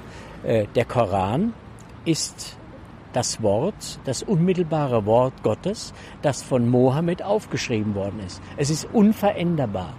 Ja, während die Bibel von Evangelisten aufgeschrieben worden ist, also von Menschen. Und die Bibel ist interpretierbar und veränderbar. Aber die allermeisten Menschen, die irgendwelche die Bibel lesen und den Koran lesen und die Tora lesen, die wissen doch ganz genau, dass, dass das alles Interpretationssache ist. Nein, ist keine Interpretationssache. Ähm, die, der Koran ist eben keine Interpretationssache. Äh, und Ja, Du tust so, als ob die der Menschen, die den Koran lesen, quasi automatisch Fundamentalisten sein müssen, weil das, Nein. was da drin steht, Nein, nein, das sage ich eigentlich nicht, sondern ich sage nur, dass es welche darunter gibt. Es gibt hier in Deutschland sicherlich Muslime. aber die auch, die gibt's auch in anderen Religionen. Also das, das Nein, ist haben Islam wir nicht eben, das Problem. nein, haben wir eben nicht. Wir haben das große Problem in Deutschland mit dem Islam, äh, wenn, wenn wir uns das angucken. Und das ist ja auch der Grund, weshalb wir jetzt hier drüber reden. Ja, wir haben zum Beispiel, wir reden zum Beispiel nicht über Buddhisten, wir reden nicht über Chinesen, wir reden nicht über Vietnamesen, wir reden nicht über Spanier, wir reden nicht über Franzosen in Deutschland, wir reden über Araber und wir reden über den Islam. Das zeigt doch offensichtlich, dass es ein Problem damit gibt. Äh, muss man einfach Dass- sehen. dass- dass ihr ein Problem wir, damit habt. Wenn wir uns, wenn wir uns auch angucken, ähm, wenn wir uns die terroristischen Anschläge in Europa anschauen, dann stellen wir einfach fest, dass alle Terroristen eigentlich islamischen Glaubens waren. Und da frage ich mich natürlich, gibt es da einen Zusammenhang? Also Brei, Breivik war ein Christ. Christ Breivik- christlicher Terrorist. Breivik, Breivik war ein Amokläufer. Ja, das war, aber, aber wenn, wenn jemand vor einem, ich sag mal, vor einem Attentat Allahu Akbar schreit, ja, und sich danach der IS dazu bekennt, dann wissen wir, dass das islamischer Terrorismus war. Und das haben wir bei Charlie Hebdo gehabt, das haben wir in Nizza gehabt, das haben wir in Brüssel gehabt, das haben wir in Paris gehabt, wir haben es auch zweimal hier in Deutschland gehabt, äh, und mittlerweile. Und da muss ich sagen, es gibt wohl einen Zusammenhang, ja, zwischen dem Islam oder Islamismus, ja, und zwischen den Terroranschlägen. Und, und das bereitet mir Sorge, muss ich dir ganz ehrlich sagen. Das heißt, der, der in München, da, hat- da war da auch so ein, so ein äh, fast schon Neonazi, der sich an, Nein. an, an, an, an Breivik orientiert hat. Die haben auch einen politischen Hintergrund. Das ist dann auch Terrorismus. Nein, also das, das war kein Neonazi, sondern das war, das war ein Deutscher mit iranischem Hintergrund. Und bei, bei, äh, beim Iran muss man einfach wissen, das ist ja, früher war das mal Persien, ja, und die Perser fühlen sich nicht als Araber, sind sie auch nicht. Die Perser fühlen sich als Kulturnation. Und ihnen ist eigentlich nichts verhasster als die, die Araber, muss man einfach so sehen. Oder ich sag mal, sie, sie, sie kommen mit den Arabern nicht klar. Ähm, die Perser fühlen sich als was Besseres und die Perser fühlen sich als Arier. Das muss man sehen. Äh, sie fühlen sich als arische Nation. Und genau das hat er zum Ausdruck. Aria, die Hitler meinte früher? Nein, überhaupt arische Nation. Ja, natürlich. Aber sie fühlen sich als Arier. Die Arier kommen ja ehemals aus Indien äh, und, und auch die, die Perser fühlen sich als Arier. So, als was Besonderes. Und das hat er eigentlich bei, seinem, bei seinen Aussagen da zum Ausdruck gebracht, dass er sich als was Besonderes fühlt. Er fühlt sich nicht als Araber, sondern er fühlt sich als Arier. Äh, das hat aber nichts mit Neonazi zu tun. Ja, aber das waren, das, beide Nein. waren Breivik und so weiter. Das sind, Da hat er sich vielleicht Anleihen genommen, das kann sein. Ja, weil er, weil er das vielleicht möglicherweise gut fand, wie der das gemacht hat. Und das zeigt ja auch, wie krank das Gehirn ist eigentlich. Ja. Ja. aber das, das ist doch genau der, der, die Gemeinsamkeit von allen Arschlöchern und Massenmördern in, in den Nein, letzten Jahren. Die, nein, sind, ich- all, die, sind, die haben, sind alle krank im Hirn. Nein. Das ist doch scheißegal, ob sie jetzt äh, äh, muslimischen Glaubens oder christlichen Glaubens oder gar keinen Glauben hatten. Also, also das denke ich nicht, weil äh, es gibt ja, es gibt ja beispielsweise äh, diese, diese, diese Selbstmordattentäter, die Selbstmordattentäter, die ja, die ja glauben, ins Himmelreich zu kommen, wenn sie das tun. Ja, äh, und, und das zeigt mir doch, dass da eine ganz andere Motivation dabei ist. Also wir glauben, dass sie es glauben. Nein, wir wissen, dass sie es glauben. Ja. Ja, weil die ja vorher Bekenntnisse abgeben. Die gehen ja ins Fernsehen und sagen, warum sie das machen und weshalb und so weiter und so fort. Ja, und da gehört das zum Beispiel auch dazu. Ja, weil sie überzeugt sind, sie tun das Richtige. Jetzt, jetzt gibt's ja ISIS. Habt ihr, du, du warst ja da im Stab damals, habt ihr ISIS vorausgesehen? Ähm, wir haben, wir haben zumindestens haben wir vorausgesehen, dass Saudi-Arabien, einige arabische Staaten ähm, gegen das syrische Regime oder ich sag mal Gruppen gegen das syrische Regime unterstützen. Es gab Ja? schon vor Ja, ja, es gab, es gab, ja, ja, es, aus Saudi-Arabien, aus anderen arabischen Staaten, Golfstaaten, wurden oppositionelle Gruppen in Syrien unterstützt. Im Prinzip die Opposition. Und zwar auch die militärische Opposition unterstützt. Und das hat eigentlich, äh, war eigentlich ein Indikator dafür, dass es irgendwann zum Bürgerkrieg kommen würde. Ähm, dass der islamische Staat sich jetzt in dem Maße entwickeln konnte, ist sicherlich auch Schuld des Westens ähm, weil man das einfach zugelassen hat, weil man nicht frühzeitig da einen Riegel vorgeschoben hat. Die Türkei spielt, die Türkei spielt sicherlich auch eine gewisse Rolle da, weil ja man weiß ja beispielsweise, dass die Grenzen zur Türkei sehr offen waren und auch der der der IS aus der Türkei beispielsweise nicht aus der Türkei, sondern über die Türkei unterstützt worden ist mit Waffen, mit anderen äh, Gütern.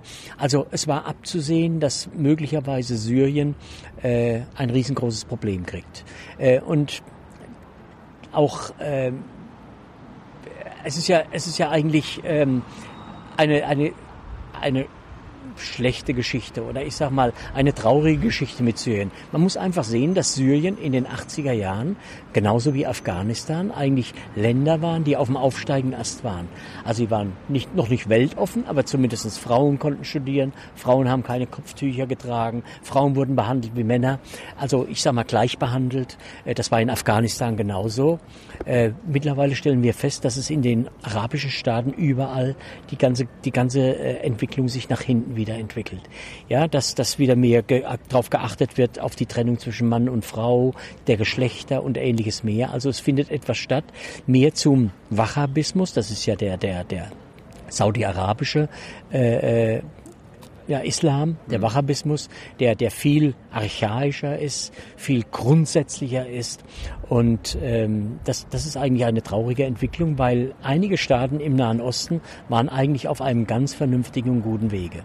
Aber dieser Wahhabismus, das, das ist doch ein Problem. Also wenn wir sowas hier in Berlin hätten, da... haben wir, haben da, wir. Natürlich haben wir das. Äh, beispielsweise Saudi-Arabien unterstützt hier, mit hier, vielen, Hier wird, vielen hier wird niemandem Kopf abgeschlagen, hier wird niemandem die Hand das ist die abgeschlagen. Scharia, das ist nicht Wahhabismus. Wahhabismus Ja, ist aber, auch die, ja, da steht auch eine Scharia mit dem Handabschlagen. Das passiert doch hier alles nicht. Ja, aber es passieren andere Dinge, was die Scharia betrifft. Ja, aber so, solange das irgendwie ja. mit dem Grundgesetz vereinbar Ja. ist, ist, doch- ist Ja. doch in Ordnung. Nein, ist eben nicht. Habe ich ja vorhin schon mal klar gemacht. Es gibt hier Friedensrichter, die Recht sprechen, obwohl sie gar nicht dazu befugt Ja, sind. aber wenn, wenn, wenn, wenn beide da irgendwie das in Ordnung finden, wenn, wenn sie sagen, okay, bevor wir zur Polizei gehen, machen wir das hier mit unserem Imam oder so weiter, der, wir haben uns darauf geeinigt. Das, das also wir beide können ihn jetzt nicht leiden, da schlagen wir ihn tot und dann einigen wir beide uns und sagen, ja, wenn wir uns geeinigt haben, braucht geht- der Staat nicht einzugreifen. ja, ist ja dann ein Mord. Da, da mu- muss ja, aber wenn, wenn Ja, ich, oder wenn wir ihn bestohlen haben. Ja, Genau diese Dinge passieren da. Da werden, da werden Leute bestohlen und dann, dann entscheidet dann, ein... dann, geht er dann- mit, dann ja. geht er mit dir zu eurem Imam und äh, ihr klärt das dann unter euch. Und, Ja, und äh, das, zur ist, Not kann er und das noch, ist gut. Das heißt also, eine Paralleljustiz ist gut. Nein, aber zur Not kann er immer noch zur Polizei gehen. Aber du findest das gut, eine Paralleljustiz? Ja, dass, dass, dass Straftaten nicht verfolgt werden, weil irgendeiner sagt, nein, du gehst jetzt zum Friedensrichter Ja, und, du darfst nicht, und du darfst nicht zur Polizei gehen? Ich, ich weiß nicht, ob ich es gut finde, aber es ist doch erstmal äh, eine Entlastung der, der Behörden, wenn, wenn, wenn viele Menschen sich einfach untereinander einigen. Also man muss, man muss natürlich auch dazu, ich sag mal, die Rechtsordnung verstehen, ja. Es geht ja darum, dass Recht und Gesetz eingehalten werden. Und Recht und Gesetz müssen eingehalten werden. Und es kann nicht jemand sein, oder es kann nicht passieren, dass irgendjemand das Recht dahingehend beugt, dass er glaubt, Recht zu sprechen, ohne dass er dazu befugt ist. Und zwar auch über Straftaten Recht zu sprechen. Äh, und das, das ist eigentlich das Fatale, dass Parallel, Parallelgesellschaften entstehen, dass Paralleljustiz entsteht und damit im Prinzip auch überhaupt nicht bekannt ist, was passiert denn in diesen Gesellschaften. Das öffnet natürlich auch, äh, ich sag mal, große Bereiche für Erpressung, für, für andere Dinge. Ja, und wir haben hier in Berlin haben wir 18 bis 20 arabische Großfamilien. Äh, Und viele von denen äh, sind sehr stark in der organisierten Kriminalität tätig. Ja, und da werden beispielsweise auch andere Dinge mit verhandelt. Ja, ähm, und da, da muss man ganz einfach sehen, das kann nicht sein. Hier muss der Staat, der Staat darf sein Gewaltmonopol nicht aus der Hand geben. Warst du schon mal bei einer Verhandlung dabei? Da kommt man ja nicht rein. Wäre Als mal- das wäre mal interessant. Nein, aber als Außenstehender kommt man da ja nicht rein. Das machen die ja schon im Verborgenen. Ja, da darf ja auch der Staat nicht dazu. Die, die versuchen das ja im Verborgenen zu halten. Wo, wo finde ich denn hier eine Parallelgesellschaft? Naja, in Neukölln beispielsweise. Wo? Einfach mal gucken, wo die arabischen Großfamilien sind, dann findet man die. Ja, auch in Wedding. Ich sehe da eine arabische Großfamilie und dann, ah, jetzt bin ich in einer Parallelgesellschaft oder was? Nein, der, die Parallelgesellschaften entstehen dadurch, dass man beispielsweise eigene Regeln aufstellt in diesen Gesellschaften, ja, die eingehalten werden. Du in deiner Familie ja auch? Nein, aber nicht in dem Maße. Äh, ich habe ja schon mal gesagt, es gibt 18 bis 20 Großfamilien in, in, in, in Berlin und davon sind viele äh, kriminell, äh, die auch in der organisierten Krimi Kriminalität äh, ja, beheimatet sind. Und das ist etwas, was wir einfach nicht zulassen dürfen. Warum, warum bekämpft ihr denn da nicht? Ich meine, da wird ja wahrscheinlich Drogenhandel dabei sein. Alles ist da dabei, ja. Warum sagt die AfD dann nicht, ja, wir legal Erpressung, Schutzgelderpressung, ähnliches mehr. aber jetzt mal bei den Drogen zu bleiben, warum sagt, sagt ihr dann nicht, okay, wir legalisieren die Drogen, damit deren dieser Geschäftszweig, dieser illegale Geschäftszweig der äh, Banden zum Beispiel zu erliegen kommt? Ja, dann könnten wir auch Mord legalisieren. Dann äh, würde ja Folgendes passieren, dass man dann auch gar nicht mehr verfolgen müsste. Ne? Dann kann jeder das Recht in die eigene Hand nehmen und dann kann er das tun. Aber Mord haben wir, hast du ja gerade hast du vorhin, hast du vorhin erklärt, wenn Können ich auch Diebstahl legalisieren. Können wir Taschendiebstahl legalisieren. Aber da können wir Drogen- Raub legalisieren. Aber du kannst ja Drogen Drogen- ist doch genau das Gleiche. Äh, Drogen, letzt- Drogen im Mord ist doch jetzt was ganz anderes. Nein, also bei Drogen muss ich auch sagen, äh, es gibt Bist, du kein Drogenfreund? oder? Nein, ich bin überhaupt kein Drogenfeind, weil ich glaube, dass, dass äh, Drogen ein, ein, ein großes Übel sind. Wir haben hier in Berlin fast 160 Drogentote. Wir haben dreimal mehr Drogentote in Berlin als beispielsweise bundesweit. Bundesweit haben wir etwa 1230 Drogentote. In Berlin haben wir allein 160 davon. Aber 10.000 Alkoholtote und Alkohol willst du auch nicht verbieten. Das, das hat ja der Staat legalisiert, ja. Da sage ich auch, das ist falsch, dass man so etwas legalisiert. Nur, nur äh, Alkohol? Alkohol, Alkohol ist legalisiert. Natürlich darf jeder Alkohol Das willst du falsch. Äh, ich, ich finde, dass ähm, der, der, der Staat hier eine Doppelmoral hat. Ja? Auf der einen Seite, auf der einen Seite sagt er, es ist falsch, auf der anderen Seite kassiert er Steuern dafür. Ja, äh, und äh, das Problem, was wir haben im Staat, ist, sind eben die hohen Folgekosten für diese ganzen, äh, ja, auch Alkoholabhängigen, die, die unmittelbaren Folgen, die mittelbaren Folgen, die indirekten Folgen dieser ganzen Geschichte. Und äh, bei Drogen ist es ja so, dass das eigentlich viel, viel schneller geht und viel, viel extremer. Und ähm, ich glaube auch, dass es eine Gefahr für Kinder ist, Drogen. Und auch für Jugendliche, weil man sehr schnell in Abhängigkeiten kommen kann. Und äh, ich denke, dass wir die Jugendlichen auch schützen müssen. Warst du schon mal abhängig? Nein, Hast du jemals Drogen genommen? nein, habe keine Geraucht, aber Alkohol? Geraucht, geraucht habe ich nicht. Alkohol habe ich auch schon getrunken, aber das wird jetzt auch deutlich weniger. Ja, weil ähm, ja, mal ein gutes Glas Wein natürlich oder mal auch ein schönes Bier trinken, das ist in Ordnung. Und dann meistens auch nur in Gesellschaft, dann wenn es Spaß macht. Das heißt, unsere, unsere jungen Zuschauer werden jetzt ein bisschen enttäuscht sein, dass du nicht für die Cannabis-Legalisierung bist. Nein, bin ich nicht für die Cannabis-Legalisierung, weil ich glaube, dass Cannabis der Einstieg auch zu harten Drogen sein kann. Ich habe immer gelernt, das ist Alkohol. Äh, nein, ich Alkohol ist denke, nein, ich denke, ich denke, dass äh, diese diese Drogen wie Cannabis oder oder äh, auch äh, Marihuana, das sind die Einstiegsdrogen für für härtere Drogen. Also das ist meine Meinung. Ja, ja. es gibt da sicherlich unterschiedliche Meinungen. Und die Wissenschaft. Äh, ich weiß nicht, ob die Wissenschaft das so. Äh, es gibt äh, ernstzunehmende Wissenschaftler, die sagen, dass das die Einstiegsdrogen sind. Ähm, es gibt's ja in Baden-Württemberg, da seid ihr ja auch in der, in der im Landtag, da gab's ja, da gab's dann auch ganz schön Probleme in letzter Zeit mit antisemitischen Abgeordneten und so weiter. Kannst du ausschließen, dass ihr, in, also wenn ihr jetzt in den, in ins Abgeordnetenhaus kommt, dass unter euren Leuten auf der Liste Antisemiten oder Islam, Islamhasser sind? Also die Leute, die äh, auf der Liste stehen und die ich kenne, da ist mir keiner bekannt, der ein Antisemit wäre oder ein Islamhasser sei. Wir sind kritisch gegenüber diesen Dingen, ja. Also das heißt, gegenüber dem Islam sind wir kritisch, sicherlich. Gegenüber dem Judentum? Äh, nein, sind wir nicht. Äh, Warum nicht? Ja, weil ich, weil ich glaube, dass, äh, dass das Judentum ein Teil auch unserer, unserer abendländischen Kultur ist. Äh, Theodor Heuss hat mal was Schönes gesagt. Theodor Heuss war unser erster Bundespräsident. Und Theodor Heuss hat einen schönen Spruch gesagt, äh, ein schönes Zitat von ihm. Der hat gesagt, Europa ist auf drei Hügeln entstanden. Und da hat er genannt Golgatha. Und Golgatha ist für die jüdisch-christliche Kultur die europäische. Er hat gesagt, auf der Akropolis in Athen, das steht für die Demokratie und Freiheit. Und das Kapitol in Rom, das steht für den Rechtsstaat und die Rechtsordnung. Und er sagt, und aus diesem Stoff ist Europa gewebt. Ähm, ich denke, da hat er recht, ja, dass das Europa und Deutschland genau aus diesem Stoff gewebt ist. Die christlich-jüdische Kultur, Freiheit und Demokratie und natürlich auch der Rechtsstaat und die Rechtsordnung. Aber trotzdem gab es den Holocaust. Also diese christlich-jüdische Ja, Kultur gut, hat, äh, ja hier, hat die Juden vernichtet. Ja, wir sitzen ja hier an einer ganz prominenten Stelle. Also wenn man hier guckt, das, das war die ehemalige Prinz-Albrecht-Straße. Hier war das Gestapo-Hauptquartier. Also hier wurden viele, viele Dinge geplant, die eben die Juden in den Tod geschickt haben, aber auch viele Deutsche in den Tod geschickt haben. Das muss man einfach sehen.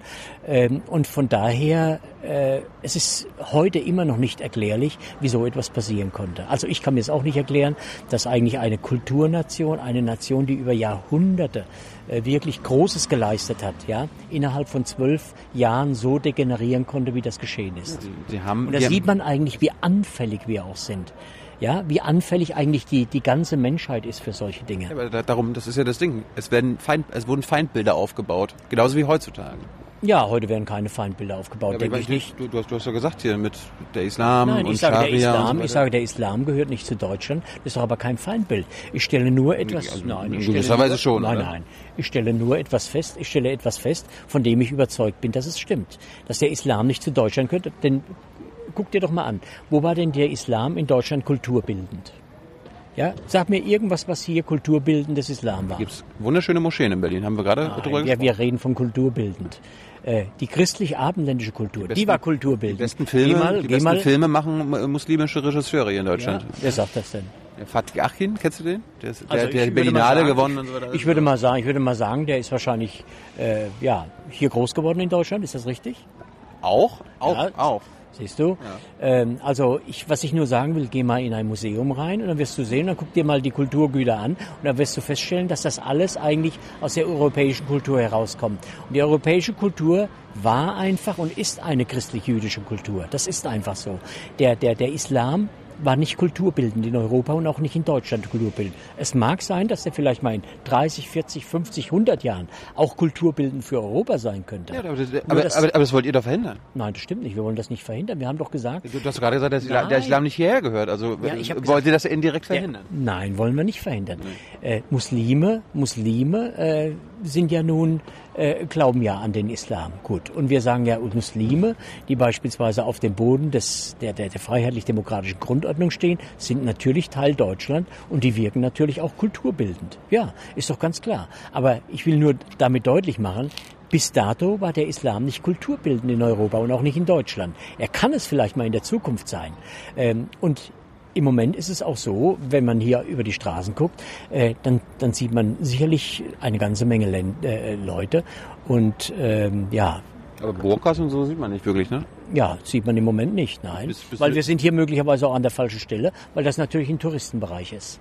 Ja, wenn wir in Neukölln wären, äh, da würden wir welche sehen. Und würdest du das verbieten wollen?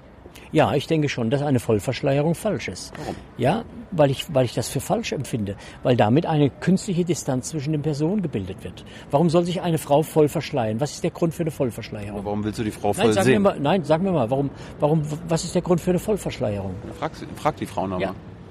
Naja, weil es der, weil's der Glauben so vorgibt und weil es der Ehemann so vorgibt. Das bedeutet, es ist eine Unterdrückung der Frau. Muss ja nicht immer. Mag, magst du das haben?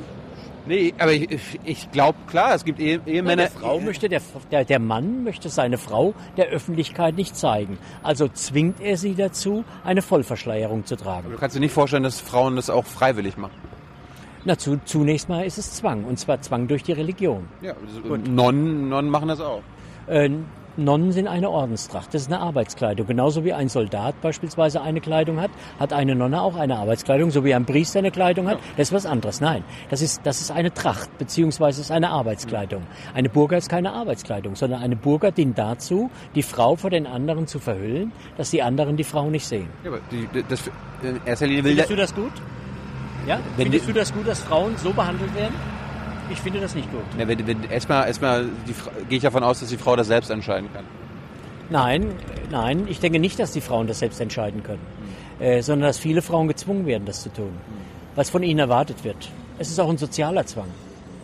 Kommen wir nochmal zu den Flüchtlingen. Wie Das sehen wir doch schon die ganze Zeit, oder? äh, welche Probleme hast du hier konkret in Berlin mit Flüchtlingen? Äh, mit Flüchtlingen habe ich eigentlich keine Probleme. Vielleicht darf ich mal die Position der AfD klar machen. Wir sagen ja, Erstmal, erstmal, vielleicht, ich wollte erstmal aus der persönlichen und dann zum politischen kommen. Also hast du persönlich Probleme? Nein, ich habe überhaupt keine Probleme mit Flüchtlingen. Ich habe nur Probleme damit, dass man alle Personen, die nach Deutschland kommen, als Flüchtlinge benennt. Äh, weil wir auch nicht nur Flüchtlinge haben, sondern wir haben auch viele Wirtschaftsmigranten. Also Leute, die eigentlich gar nicht verfolgt werden, Leute, die gar nicht unter dem Druck stehen, irgendwo aus einem Bürgerkriegsland zu fliehen, äh, hierher, die hierher kommen und die nur deshalb hierher kommen, weil sie sich ein besseres Leben erhoffen. Was ja nicht verwerflich ist. Das würden wir beide wahrscheinlich genauso tun. Wenn wir irgendwo in Nordafrika groß werden und keine Zukunftschancen hätten, würden wir versuchen, nach Deutschland zu kommen, weil wir wissen, in Deutschland könnte ich mir möglicherweise ein besseres Leben ermöglichen und könnte vielleicht sogar noch meine Familie hier in Nordafrika versorgen. Das ist nicht verwerflich. Der Punkt ist nur, ähm, dass hier etwas geschieht, was, was nicht funktionieren kann. Wir haben ja drei große Gruppen bei, bei diesen vielen Menschen. Ähm, die AfD hat immer gesagt, natürlich müssen wir ähm, Leute, die Asyl beantragen, weil sie politisch verfolgt sind, natürlich müssen wir denen helfen. Schon alleine aus unserer Geschichte heraus müssen wir denen helfen. Ja, und ich habe ja gesagt, wo wir hier sitzen. Ähm, und dass eben auch viele Juden im Dritten Reich versucht haben, in andere Staaten einzuwandern oder hier auszuwandern und in vielen Staaten nicht aufgenommen worden sind. Ja, beispielsweise. Ja. Muss man einfach mal so sehen. Ja, ähm, und wir haben natürlich eine Verpflichtung. Und Asylbewerber, die politisch verfolgt sind, müssen natürlich Asyl genießen. Und denen müssen wir auch Asyl gewähren. Es gibt Flüchtlinge, bei denen zu Hause ein Bürgerkrieg stattfindet, kriegsähnliche Zustände sind, deren Leben ins Gefahr, in Gefahr ist. Afghanistan. Natürlich, natürlich müssen wir denen helfen, ist klar. Deshalb haben wir ja versucht, in Afghanistan eine Lösung zu finden, was uns nicht gelungen ist. Ja, leider nicht gelungen ist. Ja, weil man, weil man das alles falsch angepackt hat. Haben wir jetzt die Probleme hier in Deutschland. Also, solange der Krieg ist, ist doch völlig verständlich, dass Ja, die Menschen da abhauen und zum natürlich. Beispiel nach Deutschland kommen. Ja, genau. Und die Flüchtlinge kommen nach Deutschland. Wir sagen auch, natürlich müssen wir Flüchtlingen helfen. Aber auf der anderen Seite müssen wir auch sagen, äh, Deutschland kann äh, nicht die Welt retten. Es funktioniert nicht. Wir können nicht alle Flüchtlinge aufnehmen. Kommen ja nicht alle. Ja, aber es, es kommen viele zu uns. Und wenn man mal guckt, in, innerhalb eines Jahres sind nach Deutschland etwa 1,8 Millionen Flüchtlinge gekommen. 1,8? Ja, und zwar seit letztem Jahr August. Wir haben 1,5 Millionen im letzten Jahr gehabt und jetzt haben wir schon wieder mindestens 300.000 aufgenommen. Das sind 1,8 Millionen Wir Flüchtlinge. sind regelmäßig in der BBK und das Innenministerium hat gesagt, eine Million 1,5 Flüchtlinge Millionen und, und Jahr? 600.000 As also Asylanträge oder so weiter. Also eins, ich, komm, ich weiß nicht, wie du auf 1,8 kommst. Nein, 1, ich habe es gesagt, 1,5 sind im letzten Jahr eingewandert. Nein. Doch, doch, das sind offizielle Zahlen. Definitiv. Ja, und wir haben in diesem Jahr schon wieder 300.000, die eingewandert sind. So, es gibt 1,8 1,8 Millionen. Ja, aber jetzt... Aber wir- 1,5 ist Wir falsch. können, wir, doch, nee, stimmt. Doch. Also gut, wir guck nach. Äh, ich gucke auch gerne nach. Ich kann das nachliefern. Ja, ja, die ich- 1,5 Millionen. Schick's mal. Ja, ich schick, schick dir es mal. Gut. Ähm, auf jeden Fall äh, sind's reden wir über 1,5 Millionen oder 1,8 Millionen oder 1,2 Millionen. Äh, es, es sind auf jeden Fall so viele, dass Deutschland ein Problem kriegen wird, wenn es so weitergeht. Und ähm, wir müssen ja auch sehen, dass die anderen europäischen Länder sich nicht mehr solidarisch mit uns erklären, sondern die anderen europäischen Länder nehmen keine Flüchtlinge auf. Polen nimmt keine auf, Ungarn nimmt keine auf, die Tschechoslowakei oder Tschechien nimmt keine auf, die Franzosen nehmen keine mehr auf, die Briten sind aus der EU ausgestiegen, weil sie gesagt haben, sie machen die Flüchtlingspolitik nicht mehr mit. Der Brexit war maßgeblich auch dadurch beeinflusst. Das heißt, Deutschland steht jetzt da und verfolgt eine Politik, die alle anderen Europäer nicht mehr mittragen. Gut, wenn, Und da stelle ich mir jetzt die Frage, wer macht's richtig? Machen wir es als Einzige richtig oder haben die anderen möglicherweise zu Recht einen Grund zu sagen, nein, so funktioniert's nicht? Also ich würde mal sagen, wenn man, wenn man davon ausgeht, dass die anderen ja auch nicht dumm sind und dass die anderen ja auch wissen, was sie tun, möglicherweise macht Deutschland einen Fehler. Und so sehe ich das. Deutschland macht, ja, Deutschland macht einen riesengroßen Fehler. Indem wir helfen. Wir helfen, Nein, wir helfen nein, den es, es geht nicht nur ums Helfen. Es, es kommt darauf an, wie man hilft. Und ich denke, man könnte beispielsweise vor Ort viel besser helfen. Wir könnten mit Krieg, hast du gerade gesagt. Nein, nein, wir, wir können, pass auf, es gibt ja auch Flüchtlingslager, die in der Nähe äh, von Syrien sind. Es gibt Flüchtlingslager in Jordanien, es gibt Flüchtlingslager in, in der Türkei. Knacke voll. Ja, gut, aber da könnte man Beispiel etwas tun. Man könnte mit dem Geld, was wir hier für die Flüchtlinge ausgeben und für die äh, ja, Wirtschaftsmigranten, könnten wir dort viel, viel mehr leisten. Das, das, das passiert Nein. doch. Der, Nein, es passiert eben dieser nicht. Flüchtlingsdeal hat, hat ein Volumen von 6 Milliarden. Das wird doch, Nein, das nein, wird, das wird nein, doch komplett in der, in der Türkei äh, in die, diese Flüchtlingslager gesteckt, damit die Leute nicht mehr kommen. Und die kommen doch noch nicht mehr. Nein, und es passiert ja, es passiert ja Folgendes. Die Leute werden ja nur zurückgehalten von der Türkei. Also es ist ja auch ein fauler Kompromiss, der da durchgeführt, der, der, der da verabschiedet worden ist, beziehungsweise geschlossen worden ist. aber- man, man verschließt die, nein, man, was man Es kommen, tut es in- kommen doch keine Menschen mehr. Nein, pass auf, was man in Europa tut, ist doch, wir wollen unsere Probleme durch die Türkei lösen lassen. Ist das so? Das tun wir gerade im Moment. Wir sagen, halt uns die Flüchtlinge vom Hals, dann kriegst du Geld von uns. Halt uns die Flüchtlinge vom Hals, dann kriegst du Geld von uns. So. Und da, fühl, und da fühlen wir uns, da fühlen wir uns pudelwohl, indem wir sagen, halt uns die Flüchtlinge vom Hals. Wie du das machst, ist uns vollkommen egal. Pervers. Sehen. Siehst du? Ja. Genau, das ist pervers. Ja, und das, das finden wir auch. Aber man könnte beispielsweise heimatnah, könnte man die Flüchtlinge viel besser versorgen. Man, man würde dann ja auch mehrere Fliegen mit einer Klappe schlagen. Die müssen sich zum Beispiel nicht auf den langen, gefährlichen Weg machen nach Deutschland. Ja, und es ertrinken viele, viele Hunderte im Mittelmeer. Ja, äh, manche kommen gar nicht an. Äh, manche bleiben irgendwo mittendrin hängen. Das brauchten sie nicht, wenn wir dort für ein vernünftiges, ja, ich sag mal, Leben sorgen könnten in Heimatnähe. Oder wir lassen sie Und einfliegen. ich stelle mir natürlich auch die Frage, ich stelle mir natürlich auch die Frage, das passiert ja zum Teil, dass wir sie einfliegen lassen. Ich stelle mir natürlich auch die Frage, was tun denn die ganzen arabischen Länder? Was tut denn Saudi-Arabien? Was tut denn Kuwait? Was tut Katar? Ja, was, was tun die Vereinigten Arabischen Emirate für ihre Glaubensbrüder? Nichts. Ja, diese Länder sind ja, stinkreich, ja, tun aber nichts für ihre Glaubensbrüder. Im Moment trägt der Westen ganz allein äh, die Last für, für diese Flüchtlinge, die dort herkommen. Äh, ich erwarte eigentlich, dass sich auch die arabischen Länder irgendwo solidarisch erklären und unterstützen, aber sie tun es nicht. Äh, und da stelle ich mir natürlich auch die Frage, äh, was ist das eigentlich für ein Glauben, der die eigenen Glaub Glaubensbrüder nicht unterstützt? unterstützt? Hat man Angst vor diesen Flüchtlingen? Warum hat man Angst vor diesen Flüchtlingen? Oder sagt man einfach, mit euch teilen wir nichts, mit euch teilen wir nicht und euren Reich, unseren Reichtum? Aber halt mit, mit dem Finger auf andere zeigen ist halt auch mal Nein, einfach nein. und äh, man, man Wir zeigt ja, zeigen ja nicht, wir zeigen ja nicht mit dem Finger auf andere. Wir tun ja so viel. Deutschland tut am meisten von allen Ländern in Europa und von allen Ländern auf der Welt. aber du sagst quasi, dass wir zu viel machen. Nee, wir machen nicht zu viel, sondern es wird uns überfordern. Das ist der Punkt. Aber noch sind wir nicht überfordert. Ich denke schon, dass wir bereits überfordert sind. Hier in Berlin auch? Denn wenn wir, ja, ich denke auch in Berlin, denn wenn wir uns die Folge, die Kosten anschauen und wenn wir uns die Folgekosten anschauen, äh, es ist ja nicht so, dass wenn die Leute hier sind, dass dann alles geregelt ist. Jetzt geht's ja darum, was, was tut man mit den Leuten hier in Deutschland? Äh, wir sagen, wir wollen sie integrieren. Das hört sich alles prima an. Nur die Frage ist, wie soll die Integration stattfinden? Viele von ihnen haben keine Berufsausbildung. Viele von ihnen haben keine Schulbildung, keine vernünftige. Viele von ihnen sprechen keine Deutsch. Es gibt eine ganze Anzahl von Personen, die Analphabeten sind. So. Äh, diese Integration ist unglaublich schwer. man ihr helfen? Kann man ja gut, helfen? aber diese, diese Integration ist unglaublich schwer, wird uns lange, lange Zeit kosten und wird uns viel, viel Geld kosten. Und wir haben ja das Phänomen, dass beispielsweise auch in der türkischen Gemeinschaft äh, die Integration ist eigentlich niemals richtig gelungen. Und wir erleben gerade bei den Türken, Bei den Türken. ja, bei den, die, die Integration ist nicht gelungen. Also, wenn, wenn, Nein, wenn, wenn jemand, wenn je, Türken sind doch hier in Berlin, also zum Beispiel in Berlin so, so integriert wie keine andere. Nein, nein, äh, nein, nein. Äh, das ist ganz anders. Es gibt heute ein schönes Interview mit einem mit einem türkischen äh, äh, Psychologen, der sich darüber auslässt, äh, der der sagt, dass eben die Integration nicht gelungen ist. Und was eigentlich verwunderlich ist, ist die Tatsache, dass die Integration bei der zweiten und dritten Generation nicht funktioniert. Er sagt, weil sie ein vollkommen falsches Bild von der Türkei haben, äh, haben sie sich ein Idealbild von der Türkei geschaffen, dem sie nacheifern. Und deshalb hat man beispielsweise auch diese massive Unterstützung für Erdogan in der, Tür- äh, in der Türkei. Ja, dass eben 30.000 Leute, äh, ich sag mal, in Köln auf den Platz gehen und für Erdogan skandieren und nach der Todesstrafe rufen. Und das habe ich am Anfang gesagt. Da sind Leute dabei, die haben den deutschen Doppelpass, also türkischen und deutschen Pass. Ja, äh, die genau wissen, dass hier in Deutschland Demokratie herrscht, aber nach der Todesstrafe in der Türkei rufen. Und da ist, ist irgendwo ist da meines Erachtens die Integration nicht gelungen in Deutschland. Wie kann denn Integration gelingen? Das ist schwer. Äh, Ich denke, Integration ist auf der einen Seite natürlich auch das Bestreben einer Gesellschaft, die Integration durchzuführen, aber auf der anderen Seite ist es natürlich auch eine Bringschuld.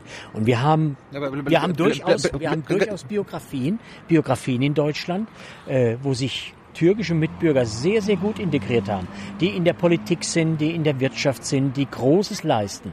Ähm, aber meistens hängt das auch damit zusammen, dass sie äh, aus, aus, ich sag mal, aus aus Bildungsschichten kommen, wo sowieso schon die Eltern äh, bestimmte Berufe hatten, äh, die großen Wert auf die Ausbildung dieser Kinder gelegt haben und die dann natürlich auch in die Gesellschaft gefunden haben. Aber bleib, bleib, bleiben wir mal ganz kurz. Du hast ja gesagt, das ist ja nicht nur Integration, ist ja, eine, ich wollte gerade sagen, ist ja keine Einbahnstraße. Nein, ist eine Zweibahnstraße. gehören, gehören, gehört die Gesellschaft dazu und gehören die Ja. Menschen, die integriert werden sollen. Ich, bin, ich wurde ja wahrscheinlich auch integriert, als ich aus dem Osten. Äh, Naja, aber da war es einfacher. Ne? Du hast, du hast, du hast eben, ich sag mal, die sprachlichen Probleme nicht gehabt. Ja, du bist natürlich auch in einem Kulturraum aufgewachsen, der, der, der für dich ganz selbstverständlich war.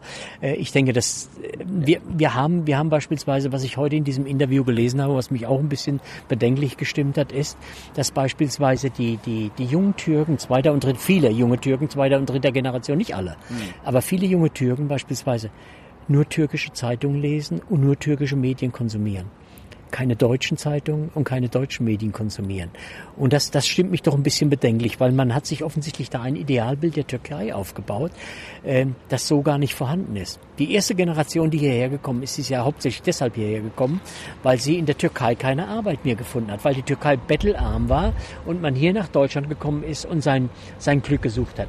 Die zweite und dritte Generation kennt im Prinzip die Türkei nur noch aus, aus dem Urlaub. Ja, wenn sie runterfahren, vier Wochen da sind und dann sagen sie, prima, hier alles. Alles ganz toll. Aber sie wissen nicht, wie arm eigentlich die Türkei immer noch ist. Äh, Und ich war sehr oft in der Türkei. Ich weiß, wovon ich spreche. Ähm, Und, und da, da, da ist eben eine Integration oder die Integration nicht so gelungen, wie wir das, wie wir das uns vorgestellt haben. Es hängt sicherlich damit zusammen, weil man geglaubt hat, das funktioniert von alleine, wird schon irgendwie klappen. Der Staat muss da gar nichts dazu tun. Und auf der anderen Seite hat man möglicherweise auch ähm, das auf der, auf der Seite derjenigen, die sich eigentlich zumindest hätten einbringen müssen, auch schleifen lassen. Und hat gesagt, das wird schon irgendwie funktionieren. Ja, und äh, daran sieht man, dass es so offensichtlich nicht funktioniert. Und es wird auch nicht so funktionieren, wie wir uns das möglicherweise vorstellen, dass in drei Jahren die vielen Leute, die jetzt gekommen sind, integriert werden in Deutschland. Es wird nicht funktionieren.